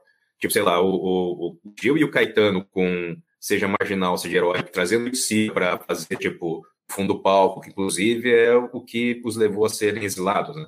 A história Sim. do show em que eles, eles fazem um rolê, tipo, junto com os caras da, da, da do teatro, das artes plásticas, aí tem o César Martinal de tipo, a mulher de um cara de, de médio escalão do exército vê, fica horrorizada, fala pro marido, aí os caras, tipo, vão no quartel e prendem os caras, tá ligado? Guarda não, da esquina, assim. Não, e, e, tem, e tem o elemento que criaram uma fake news, né? Ah, Porque pode crer. Tem esse, tem, esse, tem esse lance que rolou mesmo, mas aí, aí criaram uma fake news que eles teriam feito uma versão do hino nacional. E aí isso saiu numa nota de jornal. Aí a nota de jornal foi lida por um cara no, na. Acho que na Record, na rádio. E aí, a partir dali, deu muita merda, assim. Tanto que o Caetano, acho que até considera que esse cara que dedurou esse. Tem uma, tem uma treta aí, assim. É, porque, Mas rolou porque... fake news, né? Não é? Que acho que é novidade. É. Não é não. Que é essa, essa parada de invenção estilística, de, de invenção, é, invenção mesmo da, da, da, forma, né, da estrutura da música, pode querer, você está tá querendo encontrar assim, da estrutura do formalismo musical junto com o rolê da arte, porque os caras lá, tipo o Gil, tem músicas é, fazendo umas. explicando cibernética de um jeito muito sofisticado, assim, tá ligado? É, o, o, Caetano também vai, vai trazer músicas que vai é, é, dialogar com teoria crítica, com todo esse pessoal que, na verdade, eram os meus professores. Que essa questão do modernismo tardio, que rola é o seguinte: os caras do modernismo que acabaram sendo espirrados para é, países ali, ou da Europa, que eram ali do, dos aliados, ou que foram nos Estados Unidos, ou que vieram para o Brasil, eram, eram todo o modelo modernista, e todos eles foram professores dos caras que nos anos 60 e 70 começaram a fazer os rolês. Então, essa parada, tipo, da, da, das frentes, tipo, da, da cena, tá ligado? Os movimentos, tal, do, do, modo como você vai trabalhar a arte como prática e, e, como, tipo, construção do mundo, que é essa parada modernismo, é meio que, né, que, que se tudo. E aqui no Brasil, eu acho, eu acho que é, a gente, a gente tem até uma certa aceleração do que seria esse rolê. Porque, sei lá, você escuta o Barra, o Barra 70, é um, é, é um disco, cara, é uma paulada, tá ligado? Assim, é meio que punk, assim, barra 90, 90 70, sempre esqueci. Mas o último. Acho que é 69, não é? Barra 69, barra 69, isso. Que o disco que o fazem antes de ir embora, tipo, é, é, é louco, assim, traz coisas similares. E tem uma outra coisa de, de, de, contexto histórico também, né, cara? Porque assim, se esses caras estavam uh, uh, uhum. na época, os caras que estavam uh, lendo teoria crítica e, e, colocando isso na música. E aí, anos que demoram um pouco ou não para chegar aqui nessa galera que era filho de embaixador e isso e aquilo, ou mesmo na galera do punk daqui, cara, tava zero interessada em comunismo na real, sacou? A galera podia ser ter um coisa para esquerda, mas assim, comunismo não era um lance, sacou? Porque era o, o fim da ditadura, bicho, sacou? Sim. Não tinha é. A gente fala de, a gente fala disso nos outros, nos outros shows que a gente fez, né, cara? Quando a gente fala do Marighella, quando a gente fala do jovem Lula, essas coisas estão lá. É esse contexto histórico onde essa coisa vai chegar aqui. É completamente diferente do que está acontecendo lá, né? Em termos então, de Guerra Fria. Aqui a gente tem uma ditadura que torturou as pessoas, né? Matou Marighella, que Sim, então... É, e tem essa coisa maluca que, que lá é, esse, esse tipo de rolê começa a tomar, ganhar tração na, na Inglaterra, pelo menos, quando começa a rolar uma, uma crise, uma, um tensionamento social maior, assim. Crise econômica, crise de, tipo, magnata conservadora, de costumes, tá ligado? O movimento sindical e o movimento trabalhista começam a ser é, atacados, isso gera, tipo, é, é, isso, isso vai gerar um, um eco ali, uma insatisfação em, em bases populares, né, e tal, lá, tipo, o, cal, o caldeirão lá chega também é, em outro momento. Aqui a gente já tá no caldeirão, né? Tipo, a ditadura é um, é um belo estímulo para fazer rolê. Assim, lá Bom, Roberto estavam nos 30 gloriosos. Roberto Campos é o nosso guru e para sempre seremos liberais. É, duas coisas. Uma coisa sobre só esse comentário, Thiago, que eu acho que a gente talvez em algum momento possa elaborar melhor. O Mark Fisher, no ensaio da, daquele livro de pós-punk que você indicou, é, que é um ensaio que ele faz sobre o Jam, e que ele começa falando, eu gosto de Gang of Four, mas eu prefiro Jam. Ele, ele trabalha, ele trabalha isso também no Post-Capitalist Desire, o conceito, a, a ideia dele de que, que, existe um modernismo popular, e que o, o modernismo ele passa a ser, e não é um conceito só dele, né, mas existe uma ideia de que o modernismo passa a, a ser, especialmente na arquitetura e no design de produto, é, uma, uma, uma questão extremamente pop, no sentido mais uh, amplo do termo, a partir do, do pós-guerra, a partir dos anos 50 no, na Europa, nos Estados Unidos e, obviamente, aqui nas colônias, na, na, na, nas ex-colônias sob imperialismo americano. Então, eu acho que isso é o, o caminho que leva a essas conexões, inclusive que a gente está falando da Tropicália que o Tubaina citou aqui, né? O Tubaina citou falando que o pessoal sacava Marquise aqui, que os milicos sacam, né? Já, cara, deixa eu, só, eu, eu queria Mas... só comentar essa história rapidinho, que eu, sem te cortar, Gonzo, aqui no documentário, esse momento é muito curioso, assim, não sei se vocês viram, porque esse cara fala pro Caetano que, ah, a gente sabe que vocês estão que vocês estão fazendo, a gente não é bobo, a gente sabe o que vocês estão fazendo, mas nesse, nessa hora ele separa esses caras, o Caetano e o Gil, dos da, da esquerda mais tradicional, assim, eu, eu acho engraçado essa separação, ele fala tipo assim, vocês não vocês não interessam a gente, sabe? A gente, a gente sabe que vocês estão fazendo. Como assim, ah, vocês já são meio uhum. vendidos. Assim. É uma leitura que eu tive, assim. E só, e só a curiosidade do Marquise, eu, eu, não sei se é ele que rolou isso, mas como ele tem aquele livro Marxismo Soviético, uma análise crítica, eu acho que é esse livro que tem uma anedota muito curiosa de, de, de, de gente presa na, na, ditadura. Posso estar enganado, se não for esse, esse livro, é outro. Como tem essa ressalva, né, uma análise crítica, eu acho que tem alguma história de mãe de preso político, agora não vou lembrar quem que é, é do, de um documentário que eu vi recentemente, que a, a, mulher, a moça descobriu onde os filhos estavam presos, iam levar os livros, e as pessoas ficavam barrando. Esse entrou porque ah, o cara entendeu que era uma análise crítica. Então tava falando mal do Marx, então. Pode. Só que a gente sabe falar de nível aqui de intelectual, né? Citou, o Tubaina citou Leroy Jones aqui, o precursor do conceito de afrofuturismo. A Miri Baraka também falava de modernismo pop, citando Nina Simone Coltrane. É verdade, Tubaina, e eu tenho quase certeza que Mark Fisher uh, tirou disso, até porque Mark Fisher sempre teve esse livro que, que, eu, que eu citei aqui, que o Thiago colocou, depois eu pego o nome certinho. Uh, tem inclusive o Kodo Chão, que é o maior teórico do afrofuturismo, na minha humilde opinião. Né? Tem o Marbury and the Sun e que com certeza é, ajudou ele nessa conexão. Mas por fim, é, de, e André Lírio, depois a gente, depois a gente comenta aqui no, no Proibidão aí Nossa. sobre é, esse corno aí, essa situação aí do dia.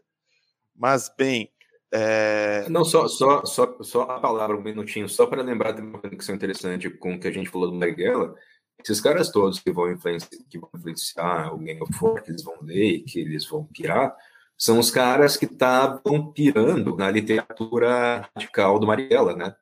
Sartre, Sim. os caras. Sim. Tipo, é muito louco que. Tipo, tem, tem essa conexão, assim.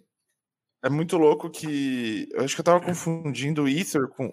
Não, é, eu tô confundindo Ether com 545. A música sobre o Ira era Ether. 545, eles. É o Gang of Four criticando, de certa forma. A, a, a Globo a, News. A, não, criticando não só a Globo News, mas também o, o próprio Bader-Meinhof Group, o próprio, o próprio Gary Rossi, esses caras que foram influenciados diretamente pelo Marighella na, na guerrilha urbana no continente europeu, né? O Weather Underground nos Estados Unidos, toda essa galera. Mas, ele virou entretenimento. Agora, é. agora, agora, falando, falando do, do, do, que eu acho que brasileiro tem a ver com o Gang of Four, é, que tem, eu acho que assim, a, a, obra de música rock brasileira, aproveitando a presença do poeta, a obra de rock brasileira, que melhor traduziu o espírito. Vai lá pegar um vinho que a gente vai falar de você mesmo. Que melhor traduziu o espírito do Gang of Four é neoliberalismo é muito pior antes da primeira refeição do dia, do Again, que eu citei, inclusive, quando eu fiz meu post no Twitter sobre a pilha de livros, está aqui do meu lado, que eu li isso para a gente fazer esse episódio é, que é a música da Game, que é composta pelo, pelo Maleron, que é nosso colega aqui de, de, de, de live, e que realmente bate em todos esses aspectos, e que realmente reflete sobre todos esses aspectos. Talvez não, aí o André pode até falar o, como que foi, eu adoraria inclusive aproveitar esse momento para a gente fazer esse pedaço de entrevista aqui, como que foi o processo de composição desse som, porque ali dentro, obviamente, de um frame de, de, de, de hardcore americano, é, tem, cara, a ideia das partes, a ideia da música sem a estrutura de, de que, que, é o que o Gang of Four faz o tempo todo, de, sem a estrutura básica de, de que é uma música pop, né? Sem o refrão, o que, que é o refrão, o que, que volta, o que, que não volta. Obviamente não tem tanto a repetição do Gang of Four, mas isso o Gang of Four faz em outras vezes também não tem tudo isso.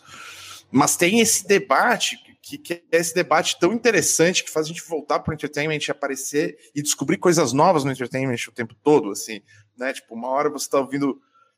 Depois, agora eu finalmente entendi do que, que Return the Gift estava falando. Ele estava falando de um programa de timeshare, né? Tipo, no norte da Escócia, tá ligado? Tipo, por isso que, que a ideia é, é, é né? É, o Send You an Inside Shower. É, tipo, a gente vai deixar você se você vir aqui e, e, e, comprar esse bagulho, a gente vai, você vai ter um chuveiro dentro do, do seu quarto, né? Que na Inglaterra era.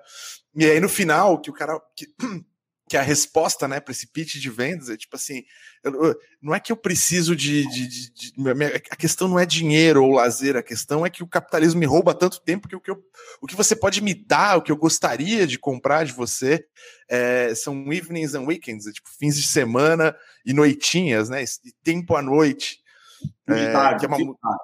fim de tarde, né, evenings and weekends, é, e, e, é, é, é, muito, é muito foda. Eu amo o Return the Gift, é uma das minhas favoritas. Fiquei muito puto que foi o Dado Vila Lobos usou esta, né? Essa Nature Not Seen It são as minhas, minhas favoritas do Gang of Four, do Entertainment, especialmente.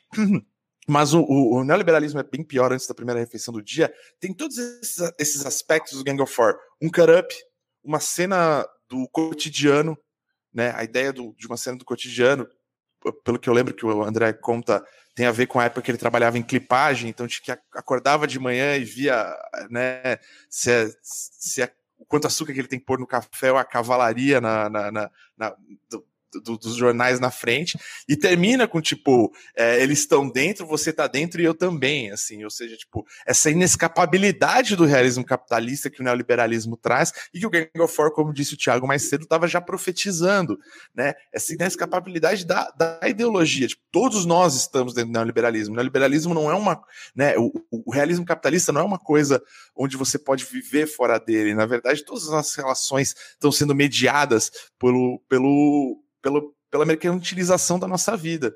E eu queria, André, eu queria aproveitar, porque tipo, antes que alguém venha te entreviste sobre isso, vou usar isso, vou, as pessoas que usem isso de, de. Eu não sei se alguém essas outras pessoas é, conhecem, quem tá vendo aqui conhece a Gaine, mas eu recomendo muito que vocês peguem, tem dois minutos a música, tem no Spotify agora, chama Neoliberalismo, é, é muito pior antes da primeira refeição do dia, e eu acho que, tipo, já, já foi tema de apostila de, de, de, de, de cursinho de história, é, e eu, eu, eu, recomendo muito porque, tipo, tá dentro, é, é, é talvez das músicas de rock compostas em português, é a que mais se aproxima desse espírito. E eu queria entender um pouco, André, como foi esse processo para você mesmo? Aproveitar, já que eu não posso entrevistar aqui o Andy Gill de novo, falar com o John King sobre questões mais coisas, eu vou perguntar para você, mano, como, é, como, como foi? De onde veio essa porra?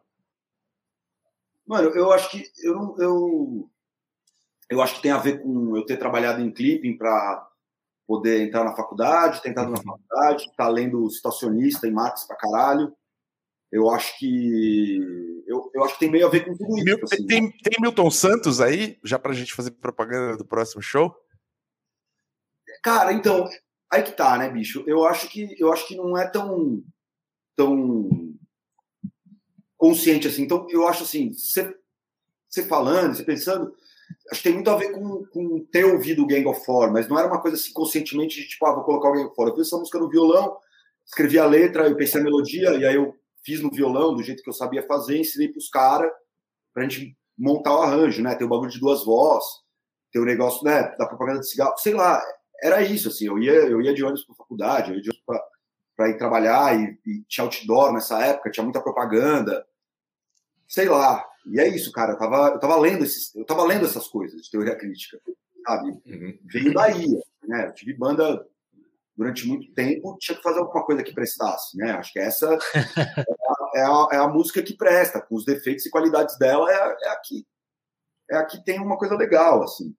É, eu acho, pessoalmente, assim, eu acho que você exagerou, né, de falar esse bagulho que você falou, mas, mas é, o contexto que eu tava era muito esse, assim, né? Então, é... Parece que a música ganhou um comentário ácido lá no YouTube. É, esse é o comentário do YouTube, exato. É, enfim, e aí. E era meio isso. E na época também eu tava. Eu tava. Eu tinha. Eu tava muito. Uma, uma coisa musical assim também. Eu tava muito já. Numa época que eu. Pelo que eu me lembro, eu ouvia muito pouco do hardcore da época, assim, né? Já, eu já. É isso, eu ouvia muito, muito reggae, muito, muito, muito dub, muito jazz. Ouvia muito, tinha voltado a ouvir muito rap. E isso não tem, né? Na forma musical, porque. Tudo, tudo isso vai dando aquela sua fala clássica lá no, no festival, não, né? É, não, isso é depois, isso é muito depois. nem reggae. é muito depois, isso, é. Isso é muito depois dessa fala no festival, a música. Isso ah, é? Depois. É, é ele depois. ainda tava no Tube Screamers no, no, no, no Junta ah, Tribo. Então, mas já tava, então, já tava tudo lá, então. Já, já. Uma época, mas é que tá, né? Mas aí teve uma época depois que eu fiquei ouvindo muito hardcore, né? E essa já era uma época que eu tava, tipo, não ouvindo hardcore, tava achando chato, né? Tava achando. Porque o hardcore tinha virado uma coisa, tava virando uma coisa. Uhum de. Acho que também tinha, eu não gostaria de dizer que já tinha virado, mas aqui estava virando uma coisa de extrema direita, né? Que efetivamente hoje em dia a gente pode, pode falar que era um, tava virando um hardcore fascista. E aqui tinha um monte de gente de esquerda indo para esse hardcore fascista sem perceber. Hoje em dia, depois de, depois de, sei lá, mano, depois do Covid, sacou? Que aí o Madball vai fazer show no Central Park, sei lá, sabe? recomendando Nossa, verdade, cloroquina, cara. brother, saca? Esses caras já era fascista, né? E tava ficando muito essa coisa, enfim, era uma coisa da época, assim. Eu tava muito mais pensando em outras coisas, drogas, essas coisas. E então eu acho que foi meio, meio por aí, né? Isso, eu tava lendo a Miri Baraka, encontrando, sabe, achando o livro da Miri Baraka, eu tava lendo o Guy Debord, né? Tava fazendo um grupo de estudos do Guy Debord, um professor aqui era especialista em Milton Santos. Então, tinha essa entrada no mundo do trabalho é, que era muito mais proletarizada do que o que eu tinha trabalhado antes, né? Fora o trabalho de office boy, depois a hora que eu vou trabalhar de clipe, bicho, é a hora que eu tô ruim mesmo, assim. Então, eu acho que é isso, cara. É Gang of Four pra caralho, Mari. Desculpa, cara. É. Você tava lendo estacionista trabalhando, tipo, no trabalho bosta do capitalismo tardio. É. Tipo, e refletindo sobre como Mas, isso é. aliena você do mundo. Tipo, é isso que a gente espera, inclusive, tipo, de bandas, é, tipo, não a tradução, entendeu? Tipo, ou, ou, né, os, os, os, os, filhos do colégio equipe roubando as linhas em, em corações e mentes, porque, tipo, que, é que a linha. Que, porque tem um negócio muito louco, porque as, as letras do Gang of Four eram muito difíceis de se decifrar, e só em 2005 quando foi lançar, foram relançados os discos, foi que saiu a versão oficial das letras. Então, tipo, óbvio que isso. Damage Goods, por isso que foi traduzido Damage Goods, porque era mais fácil. Por isso que Damage Goods é um hit, porque é o mais fácil você entender o que eles estão falando. É, Love Like Anthrax tem o, o, Kevin Detmar, no livro dele sobre entertainment, no, na coleção 33 e um terço, ele faz uma crítica à interpretação do Simon Reynolds no, e da Joy Press, esposa dele, no Sex Revolts, que é um ótimo livro, inclusive, recomendo bastante, mas tem seus problemas. É, no Sex, até hoje não foi relançado, assim. Quem tem, tem, boa sorte. Deve estar tá caro pra caralho pra conseguir, não existe versão para Kindle. É, e, e, porque os caras basicamente resolveram errado a, a, a versão de, de Anthrax, tá ligado? Que eles criticam no livro. É, e eu acho que isso, inclusive, faz parte da evolução sobre conseguir ouvir Gang of Four. Assim, a primeira vez que eu ouvi, eu não entendi tudo. E depois você vai ouvindo, vai entendendo, vai lendo com as letras, e aí você vai absorvendo mais e mais e mais e mais coisas. Isso faz essa releitura, essa reaudição melhor sempre. Eu, eu lembrei uma agora eu entendi tudo, cara. Eu lembrei uma outra coisa que eu falei para vocês antes da gente entrar. Olha que doideira. Eu, eu Esse é nessa é época, eu não estava ouvindo, eu não tava ouvindo muitas coisas de hardcore mais, né? Mas eu tinha conhecido já postumamente, porque tinha saído o CD tinha sido compilado em CD, tinha saído, eu não conheci exatamente na época, 93, 94, eu não conheci, mas eu conheci esse bagulho depois, quando saiu, que era o Born Against, cara. Que, que era um bagulho de hardcore que eu gostava pra caralho. E, e eu tava contando pros caras, mano, que a gente começou a falar as coisas do Gang of Four, né, esses dias, e eu comecei a ler as coisas, e, e os livros que, me passaram, os negócios. E hoje me deu a vontade, depois de muito tempo, de ouvir Born Against, cara. E eu fiquei ouvindo Born Against. Eu acho que tem a ver. Louco, né? Essas coisas às vezes elas vêm, vêm de um jeito que a gente não, não articula Muito. necessariamente. Eu não lembrava disso, eu lembrei disso. É isso. Sim. Bom, doideira. É, Vamos... É interessante, né, cara? Fala, Thiago. Não, só, só tipo, o momento, porque o momento, é, no que diz respeito a, a, a, a transformação social radical e econômica era meio que um, uma onda que chegou aqui atrasada, né? Mas o Game of Four ele vai fazer essas críticas da comodificação e da, da, da redução da, de todas as dimensões da vida, o grito econômico, e isso vai rolar aqui no Brasil ali nos, nos 90, né? Com, tipo, a, o choque de abertura, que eles realmente fazem um choque de abertura no Brasil, né? E isso desestrutura geral, assim, o, o acordo, não só o acordo, né, tipo, de como a sociedade brasileira funcionava até então, mas também a própria percepção da subjetividade das pessoas, tá ligado? Da, da parada do, tipo, a emergência do consumidor, né, o celso-russonismo e é, é alienação, né?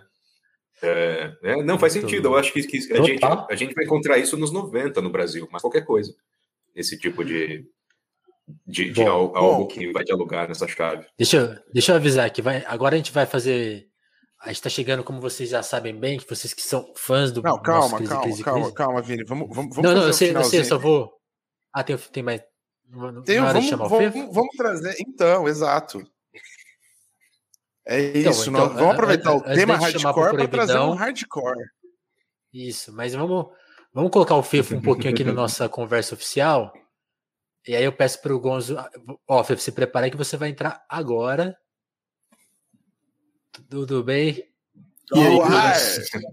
É... No ar! Salve, por aqui salve, destaque. Salve. Aí. Quem apresenta o Fefo caralho. Pô, como apresentar o Fefo, Fala, velho? Fefo. Como Beleza. apresentar o Fefo? É... Bom, eu, eu, eu não sei. Fefo, a gente se conheceu o quê? Pela internet mesmo? Acho que foi pela internet, foi por campanha da Dilma de 2010. Nossa, faz, faz, faz mais de uma década. O André eu já conhecia por causa do Again há muito tempo, mas não o conhecia, né? Obviamente. É, mas eu conheci. A gente se conheceu pessoalmente no, no David Harvey. A gente foi ver uma palestra do David Harvey na PUC. É verdade. Tava quente pra cacete, cara. Tava mais quente que o show do, do Slayer que eu fui tipo, depois. no Edgar Hall. Marxistas de Harvey na PUC. Mas antes a gente já tinha Pô. se conhecido pelo, pelo CRS2, lembra? Ah, pode crer, sim, a gente conheceu pela internet, né? mas a primeira vez que tomei cerveja com você foi naquele, naquele, naquela palestra do Harvey. Não, e, depois, e depois aí também, se, a, a, partir de se conhecer, muitas conexões, né? Muitas conexões já de, sim, de sim. pessoas e de, de, gentes e tal. Mas o Fefo, a gente conheceu, eu lembro de ter conhecido pelo Twitter, pelo twitter.com, do Jack Dorsey, e nosso grande camarada. Uh, já, já passamos muitos perrengues na rua, já se divertiu muito na rua. O Fê foi um dos responsáveis, junto com o Eduardo Tubaína, que está aqui, e o Piero, que não está aqui, é, e, e, o Malha, assim, por, por me deixar muito tranquilo. Uh, muito tranquilo, não, mas assim, muito menos desesperado do que a média da, da esquerda brasileira com a eleição do Bolsonaro no primeiro turno. Que eu lembro, o Thiago não estava no Brasil, mas eu lembro que a gente fez. A gente estava no. A gente estava no Lago de Santa Cecília, quase na véspera ali do primeiro turno. Eu não lembro qual foi o motivo da, daquela cerveja, cervejadona lá. É, lembro só que o Malho, obviamente, falou que a gente deveria queimar a igreja de Santa Cecília. É... Toda vez que vai lá, toda vez que a gente vai lá, as outras pessoas essa empreitada e ninguém nunca topa. Se a gente, se a gente começou, tivesse transmitido aquilo. No, no, cu do padre que ele falava isso antes, velho. É verdade. Exato, ele, exato, exato, é verdade, é, é verdade. Mesmo história. outra igreja. Isso. É. Tá errado. Aí, tá errado nada. Tá errado Lembrando nada. que tá não é True, true Norwegian Heavy Metal. Quem falar pra mim que tá errado, eu vou chamar de Josias Teófilo. vai falar que a camisa é feia. É... E a gente passou uma noite lavando ódio embaixo do sereno e a gente falou uma pá de fita, tipo assim, não, porque o cara vai fazer isso errado, vai fazer isso errado, o cara vai cagar nisso. Falando do Bolsonaro, o cara vai. Ele não vai conseguir atender todas as demandas porque ele tem o Guedes fazendo bagulho. E esse cara é um pilantra que nunca trabalhou, não sabe o que fazer. E, mano, se a gente tivesse transmitido aquilo num crise, crise, crise, hoje a gente estaria rico como profeta. Porque tudo que a gente falou naquele dia Tubaína, se estiver ainda aí, é testemunha. Tudo que a gente falou naquele dia foi aconteceu. exatamente o que aconteceu. Não foi tipo assim, mais ou menos, parecido. Foi exatamente o que aconteceu, assim. E isso deu uma, uma tranquilidade meio. E aí você vê, aí você vê a força do Gang of Four, né? Por que teoria? Porque tudo isso foi baseado em o quê? Marxismo. O bom velhinho a gente teve um debate de bom velhinho em relação ao que seria o Bolsonaro, um debate no sentido não só marxista, só, mas no sentido materialista, no sentido materialista dialético, de olhar para aquilo como funciona e, e, e, e, sacar. E aí o, o Fefe é um grande companheiro de cigarrões aqui na varanda, na semi-varanda aqui de casa, quando antes da pandemia, e é uma pessoa que eu sinto extrema saudade. o Tupairi explicou exatamente. Exato, foi é, exatamente isso. É que exatamente. agora é com gás, né? Não é mais cerveja. Exatamente. Exatamente, exatamente. Foi isso aí, isso aí. Cara, do King of War, que eu lembrei que vocês falaram do show, velho, que teve um show aqui em São Paulo, no Extinto Via Funchal, é, que, que fui, foi né? que eu fui, que quebrou o micro-ondas, micro que foi com é, Cardigans, é, que foi é, é o hit, é, rock que o Party Rock, que era o. Era, ele quebrava microondas em Hit Sand Army. No, no da Sim. cultura inglesa também. É muito louco que o Gang of Four tenha vindo em festivais. Que ele tenha e vindo. Aí depois eu fiquei pensando, na época, eu falei, caralho, o dinheiro do governo britânico, depois eu procurei isso, não, não achei. Quem que era o primeiro-ministro naquela época? Era trabalhista ou era Tory? Acho que já era o. Que que não era o Gordon Brown. Não, em 2006 quem que deu dinheiro? Gordon Brown. Mas os caras no... fazer show no Brasil de graça para as pessoas. 2012, pra quebrar 2012, no, 2012 era o, era o David Cameron. David Cameron é um cara que era fã de Jam. E é um é, tapa já... na cara, porque o show foi no Ipiranga, né? Independência Brasileira, os caras botaram uma banda britânica na, na porra da Independência Brasileira. Mas, mas os festivais da, da, os festivais da cultura, da cultura inglesa eram ali, né? Não foi o único. Sim, era o espaço e tal. Enfim, é, é só essas coisas da coincidência da vida. Mas, mas era esse show foi foda. Cara, eu fui nesse show porque eu fiz um trampo de fixer, cara, para a esposa de um dos caras do Gang of Four que estava aqui para fazer uma matéria. É... No do, ah, do, do Via Funchal? Do Via Funchal, cara. E aí, aí o Barcinski me ligou, não sei como, não sei porquê, e aí eu, fiz, é, eu fiz esse trampo. E aí, pra, levei ela para entrevistar, era, tinha um bagulho que tinha a ver ainda com o negócio do PCC e tal. Levei ela para entrevistar o, o, o Drauzio Varela, o, o Ferrez, uma galera, assim, foi, foi... E aí ela me descolou o ingresso pro show, fiquei feliz. Foi, isso foi legal. Foi da hora esse show, foi mó bom, velho. O Via Funchal era uma loucura, era tipo uma arquibancada gigante que descia assim, velho. Aquela coisa, eu fui sozinho. E daí os caras davam Campari de graça para você quando você entrava no bagulho. Você lembra desse, dessa fita? Não, e era tudo não vermelho, não era? Álcool era tudo vermelho. Sempre, tinha aquela, né? aquela publicidade dos caras que você tinha que jogar o Campari em alguém que tava de branco, que daí ficava vermelho. Era uma, é, não, era uma é, é, não, o, o Campari é, depois trouxe outra banda pós-punk, que foi o Mission of Burma, e eles jogaram no meio de Itu. Foi esquisitado esse show. Eu vi esse show, velho. Foi foda. Eu gosto muito. Foi foda. Com a cachorro grande nesse dia. Nossa, eu lembro, cara. Não dá pra ser mais errado. Foi, foi numa fazenda esse rolê, não foi? Foi, foi num assim. rolê meio que, na época, naqueles anos 00 louco, rolava muito Psytrance, né? E era aquelas fazendas que fazia private, tipo Psytrance. Sim, tá foi, onde, caras... foi, onde, foi onde teve depois o. Como é que era o nome do festival? Pô, o SWU. Eu vi o Rage Against the Machine lá. Essa fazenda. O Pixies, uma galera. Mas o, o, show do Rage foi muito bom que eu tava trabalhando na Globo e eu fiquei gritando com a galera, assim, ei, Globo, vai tomar no cu. É...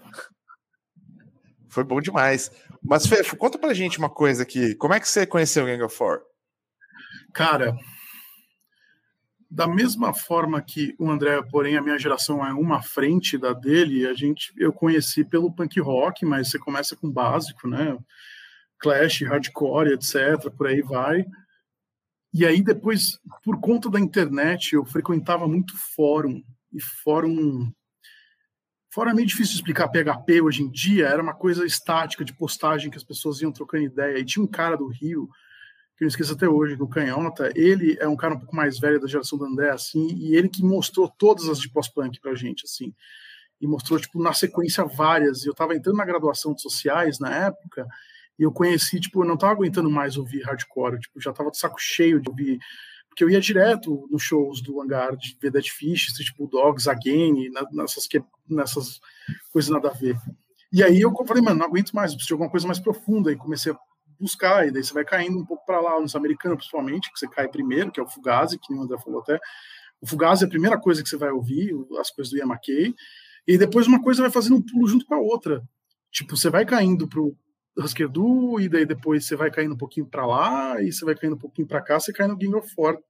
Que esse disco, eu tava até vendo, é de 79, eu ouvi até quando vocês me chamaram, eu reouvi de novo, e eu lembro que as músicas finais são as que eu mais gosto, que é, até em casa ele é um turista, né, que é tipo uma crítica marxista fodida, que você fala, caralho, os caras são partidaço mesmo, porra, foda-se. E, mas só que tinha outra banda nessa época que eu gostava muito, que era o Wire, que lançou até um pouco antes do que o Gang of Four, mas só que eles são uma coisa que, tipo, na época nem existia o conceito de post-punk, porque eles lançaram em 77 ainda o bagulho. Eles lançaram o Pink Flag em 77 em, em, em novembro, se eu não me engano. O Fefo. Eu tava, eu tava lendo sobre o Gang of Four, eu vi um jornalista, é que, é que eu não sei se é muito confiável, mas ele falou que o Wire é, deixa o Gang of Four parecendo Oasis, é verdade? Uhum, uhum. É que é foda, porque o Wire, na verdade, é um rolê de faculdade, né? E é, é, é de arte, tá ligado? Ele não é tão reto que nem o Game of War, que é tipo, mano, marxismo puro, você, você não tem muito para onde correr ali. E o Wire tem toda essa pretensão, se eu posso dizer, para para falar da música e ele é muito diferente do que do que é do que estava acontecendo na época, né? Porque nem Inglaterra naquela época. O, o Wire é pai, é pai do indie pra caralho, assim. O Wire é pai de muita coisa. O Wire é pai do que o, que o Black Flag é e existir é por conta do Wire. o Threat. É, tudo. Todos esses caras beberam ali, tá ligado? E era um povo de faculdade, velho. Era um povo de academia, velho. Não tinha outro papo além de academia, e os caras eram de Londres, não era tipo de umas cidades menores, que nem o King of War, que é tipo de Leeds, Birmingham, sei lá. Isso, Leeds. Então, tipo, era um rolê de Londres, era uma coisa mais cosmopolita, etc. Era outra fita, tá ligado? E, e, tanto que eu acho que o Joãozinho Podre também viu esses caras tocando e falou, velho, foda-se o Sex Pistol já era, eu vou fazer a porra do Pio, velho. Que foda-se, não, não vai rolar, vai ter que ser um public image para fazer na época que ele ainda aceitável, assim. Eu, tá eu sempre acho que o, que o Sex Pistols acabou e tudo mais, porque é aquele bagulho. Os caras falam, puta, mano, estouramos, entramos no Top of the Pops, entramos no sucesso, no, né, entramos nas paradas de sucesso, a gente não vai conseguir fazer isso de novo, mano. Já era. Não, tá não é só isso. Não, não é só ah, isso. Teve droga também, né? muito... é, tem, tem, tem, a turnê americana desastrada, né? Não, não, não a turnê americana fudeu a banda, velho. Não, e os caras eram muita desgraça, cara. Tipo assim, os caras tiraram o cara que sabe, o único cara que sabia tocar na banda. Aí botaram Sim. um cara que sabia tocar menos que todo mundo na banda. E, e aí. E, e, e, depois disso também, tipo, mano, era tipo, mano, eram uns uma coisa muito interessante que eu tava relendo, reli o capítulo do, do Assalto à Cultura do Stuart Home é, sobre punk, né, pra, pra, pra essa, essa live, estudei que nem um corno. E, cara, esses, os caras tipo o, o, o, guitarrista e o baterista lá, o Paul Cook e o Steve. Não. Steve Paul Jones. Cook. Steve Jones, é isso?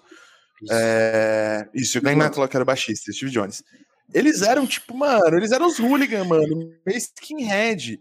E que é uma coisa que o Stuart, o Stuart Home ele, ele bate, isso é meio quente, assim, contra o Grail Marcos, que, tipo assim, cara, o negócio era muito mais grosso do que o Grail Marcos coloca. Porque o Grail Marcos, ele faz a leitura no, no Lipstick Trace, que é um ótimo livro sobre a história da vanguarda no, do, do século XX, mas que ele peca demais porque ele enxerga no Sex Pistols, um negócio que ele, ele na verdade, quem entregou para ele foi o Gang of Four. Ele é um cara que foi ver o Gang of Four, entrevistou o Gang of Four. Tipo, o Pistols ele não teve esse contato tão direto. E o Gang of Four mistificou ele. Ele falou assim: caralho, esses caras inteligentes pra caralho. E, não, não. e aí ele vai puxar, tipo, não, qual que é a origem disso? Ele vai inventar um monte de interpretações pro Pistols que o próprio John, Johnny Rotten, depois, John Lydon, vai virar e vai falar assim: mano, tem nada a ver, mano, essa merda, mano. O cara tá viajando pra caralho. né? E esses caras, e, e, isso que o John Lydon era o cara inteligente da banda, era o cara que vai fazer o Pio, que vai fazer uma banda com o diálogo. Era, né? Entre aspas, né? Ah, é, cuzão de merda. Não, um cuzão de bosta, essa porra toda. Mas é o cara que, tipo, vai se interessar pelas outras coisas. É o cara que gostava de colecionar krautrock, essas fitas e tal.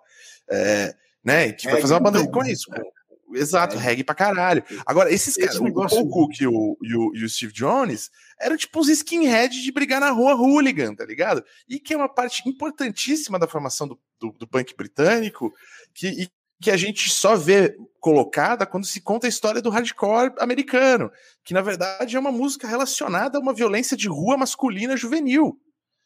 Sim.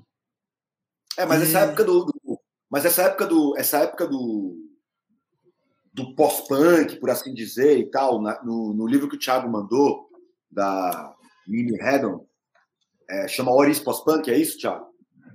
Tem uma discussão. Uh, Oris Pós-Punk. É, tem, Sim.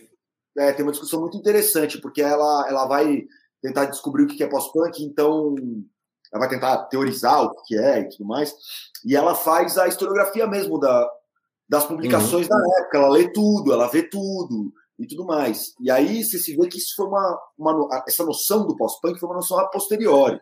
Na época estava todo mundo confuso, estava todo mundo, na real, da imprensa musical britânica, que era um negócio super forte, que tem uma história toda em si, enfim, tem uma, é, uma outra dinâmica, um bagulho todo de interação da, da, da imprensa com a música, a relação umbilical, essa coisa toda doida, mas que eles estavam procurando a próxima coisa, assim, porque o punk tinha sido um fenômeno, né? E tinha mudado completamente uh, a, o jeito das pessoas o jeito das pessoas ouvirem música, né? O que era aceito enquanto pop, né? E também, e também as músicas também, tinham seis minutos, velho. Então, então, né? Não tinha coisa minutos, de, de, de MOR, tá ligado? Tipo, quer dizer, tinha, né? Mas era um embate com isso. E aí as pessoas estavam procurando a próxima coisa. E isso foi dado vários nomes, né? E um dos nomes que foi e, e, tentando fazer a subdivisão e, tentando, e todo mundo tentando achar o que era a próxima coisa, né? New Music com CK, uh, e aí, e aí pós-punk, e aí. Só que não era uma coisa muito definida. Power Pop, né? Vai vir vários nomes. E um dos nomes que vem é Real Punk, que é o Oi. Sim que era para falar dessa outra coisa. Essa foi a única coisa que ficou mais definida mesmo. Só não virou mais real punk, não virou oi. Mas que era, que era essa coisa que vinha da violência. Que era hooligan, que era skinhead, e que depois, num grande entendimento do que a gente estava falando antes, é, foi instrumentalizado pelo National Front, saca? Não, é, é muito louco. É, é, muito louco que é bom de citar aqui, só pra gente não esquecer. Eu gosto de hoje, né? Gang... Eu gosto de hoje.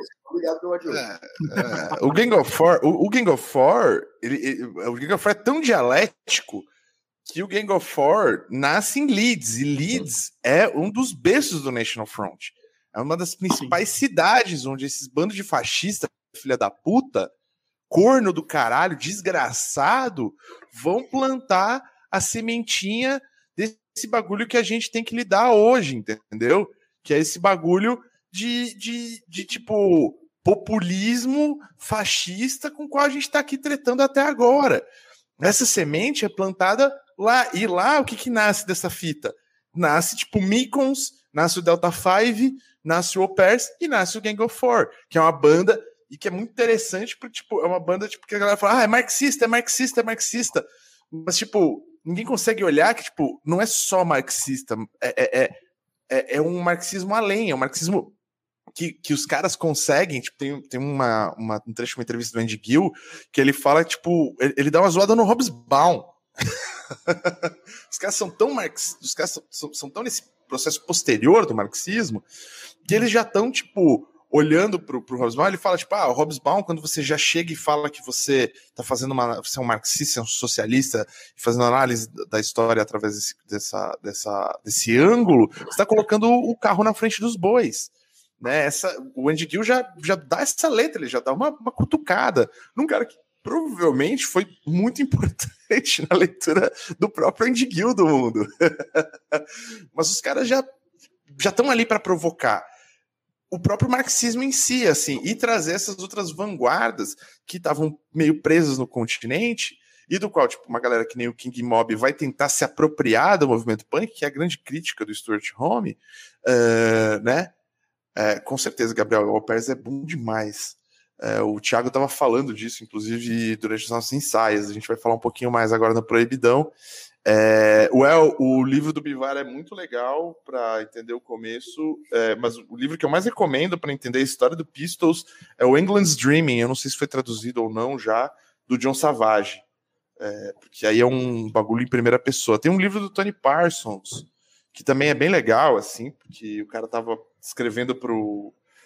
Eu, eu, esqueci, eu tenho esse livro aqui. Eu esqueci o nome do livro, foi traduzido, deve dar para achar no estante virtual.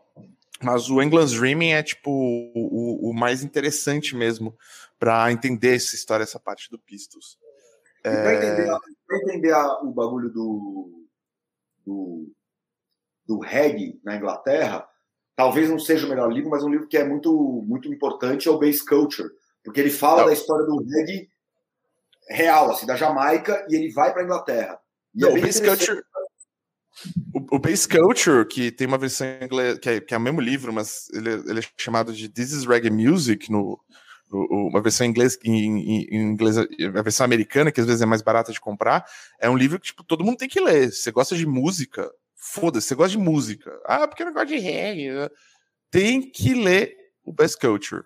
É ele essencial. Tem uma coisa genial e, e, o Base Culture tem uma coisa genial, assim, dele, dele conseguir falar as músicas norte-americanas que estavam tocando nos dinners, né, no, dos, com os trabalhadores que pegavam e traziam e levavam para Jamaica, uh, quais eram as músicas? Ah, então é, era tal música uh, uh, de Richmond Blues e tal música de jazz. E, cara, leia o livro, vai e ouve essas músicas que ele está citando, só do começo, que aí você vai ler o livro até o final.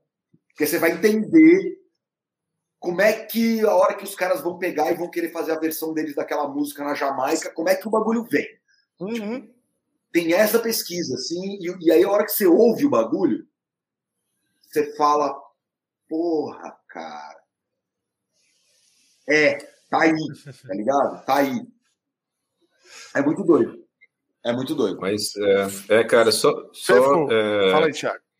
Não, eu queria só fazer um comentário que essa questão do punk pós-punk tem uma coisa que eu acho que é interessante, que é, é algo que se dá não só no rolê, no movimento da música, mas também é, em como o rolê da música estava se, se estava é, se articulando com, com os movimentos sociais e com o cenário da arte, né? Tipo, da, da arte mais arte, né? Do, da arte, tipo, da academia tal, e tipo, da arte experimental, conceitual, porque rola no começo ali do punk uma aproximação. O, o punk vai ser um cenário que vai, vai é, fazer gravitar em torno dele toda uma galera desse modernismo tardio, dos movimentos experimentais, dos grupos e tal, que que vão, vão trazer novas propostas de arte com praxis e o cacete.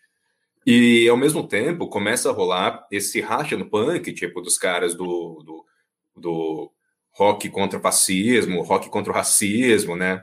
E o National Front começa a se aproximar do punk e tal. E aí, meio que nisso, o pessoal, tipo, esse pessoal mais à esquerda mesmo, e esse pessoal desse rolê da arte que se aproximou do punk, falou, opa, cara, tipo, é, assim, se isso se isso é o punk, né? Se o punk vai ser instrumentalizado por essa direita zoada, a gente tipo, não, não quer nada a ver com isso. E vai meio que, que nesse cisma começar a ser necessário um tipo de, de, de denominação e de, de, entendimento diferente das cenas, né? É, é, e, e, é o que talvez faça tão difícil a, a, a coisa de se demarcar uma linha, porque é, é, é punk e pós-punk ao mesmo tempo, saca? Tipo, é, é, a mesma coisa, assim. O que, que rola é meio que esse tipo de decantação ao longo do tempo, né? Que aí o, o pós-punk vai ficar mais tá, associado realmente a esse tipo de, de coisa mais experimental, das bandas serem bandas mais que vão pensar a, a, a produção delas como um rolê de arte, é, é, rolê de arte, arte, né? Tipo de experimentação e de diálogo com com, com ação no mundo e de diálogo com, com certas é, agendas tal. E o punk ele vai começar a, a ser mais próximo, assim, vai ser, começar a ser associado no imaginário popular a esse rolê mais, é, mais pistols, né? Tipo, então mais, mais violência, mais, mais energia, tipo, energia de rua, assim.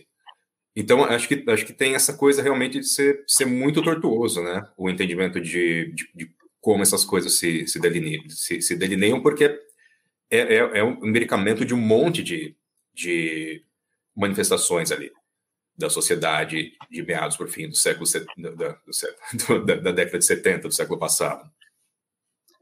Ó, vamos, vamos proibidão? É, próximo, próximo crise, Milton Santos. Milton Santos. Peraí, o Fefo, o Fefo vai. O Fefo vai voltar. Próximo crise é Milton Santos. É, leiam Milton Santos. Leiam Milton Santos. Fefo, duas perguntas para você dar, dar aquela opinião final aí.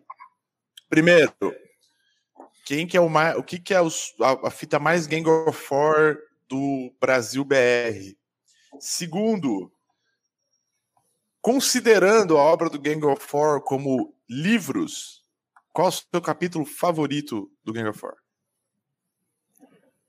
Como eu disse, do final, vou começar na segunda pergunta. Em casa ele é um turista, para mim é a minha favorita participação deles e da, da, coisa que eles estão falando e acho que tem as duas finais, não sei, é Anthrax e essa depois, não lembro exatamente o track, mas essas são as melhores para mim. E no Brasil, eu acho que ninguém conseguiu traduzir muito bem, velho, o bagulho direito, porque as coisas nessa época chegavam aqui de uma forma muito torta e ninguém tinha muito acesso não tinha internet, velho. A gente tinha que, que, sei lá, eu não, né? Porque eu, eu nasci nos anos 80, mas você conseguir, não tinha uma, uma forma de você conseguir os discos de uma forma tão simples. Você tinha que ser muito curioso, tá ligado? Muito curioso para conseguir chegar lá embaixo. especialmente para chegar tipo, além, como a gente falou de Wire, dessas outras coisas, isso não passava nem pela cabeça das pessoas aqui, ninguém nunca nem cita isso, as bandas que você pensa de pós-punk do Brasil, que é Legião e, e Fellini, etc., já é uma coisa que quando você entra, o conceito que a galera já dá dessas bandas é tipo New Wave, tá ligado? O bagulho já tá além, ele já tá tipo até, muito distante. Até porque ele já é oitenta e tantos, né? É, tipo, em 79 não tinha esse papo no Brasil. Esse papo não chegou direito aqui, tá ligado? Eu acho que no Brasil o bagulho não se traduziu, saca? Tipo. Eu, eu penso no Fellini, mas o Fellini é muito diferente, velho. Ele, ele fala com psicodelia, já entra em outra história, tá ligado? A gente falou do, do Mercenárias com, com o Edgar ali também. O povo lá que era do Safatle, esqueci o nome do bagulho, velho é, era também o do rolê. Enfim, era essa. DJ esse safado, povo, pra quem é, na vai, Sim, sim. Era esse eu o rolê. Eles, eles que entenderam melhor, assim, mas ao mesmo tempo eu acho que tipo, foi uma coisa que demorou um lag de 10 anos assim para chegar até na, aqui. Nos anos 70 não era um papo que tinha aqui. Porque se você pega o disco, o, Entertainment é de 78, não é? 78 ou 79? 79. Mesmo assim, velho. Tipo, o bagulho pro Religião, o primeiro disco é de 82, 83? 85 é, o primeiro disco do Legião. 85 já. É, os, o... os caras do, do punk, o, os primeiros ali, o João e o Ratos, etc., não tava nem. Não tava falando disso, estavam vendo Damage, velho. É outra história. Não, tá mas, mas até porque não tinha, mano. É, é, é não ditadura, chegar, censura, é, fechamento. o Safakli tem o. O Safakli. o Skandurra tem o Smack, né? Antes do. Antes do Ira. Que é quando ele, que ele tenta fazer tipo, esse diálogo mais britânico, assim, mas é, eu não consigo ver tipo, essa conexão assim. Bem, bem. Esse papo Mas, marxista foi o que o Tubas falou no comentário, velho. Quem tava dando essa ideia é, era os Tropicália, velho. Gilberto Gil, tipo, talvez seja o maior Sim. artista do século XX. Tipo, mas, mas, mas, é, mas, é, um pensamento para frente, tipo, uns 10 anos. Por isso que a ditadura olhou pro cara e falou: você tem que sair do Brasil agora, velho, senão ele vai fuder o bagulho.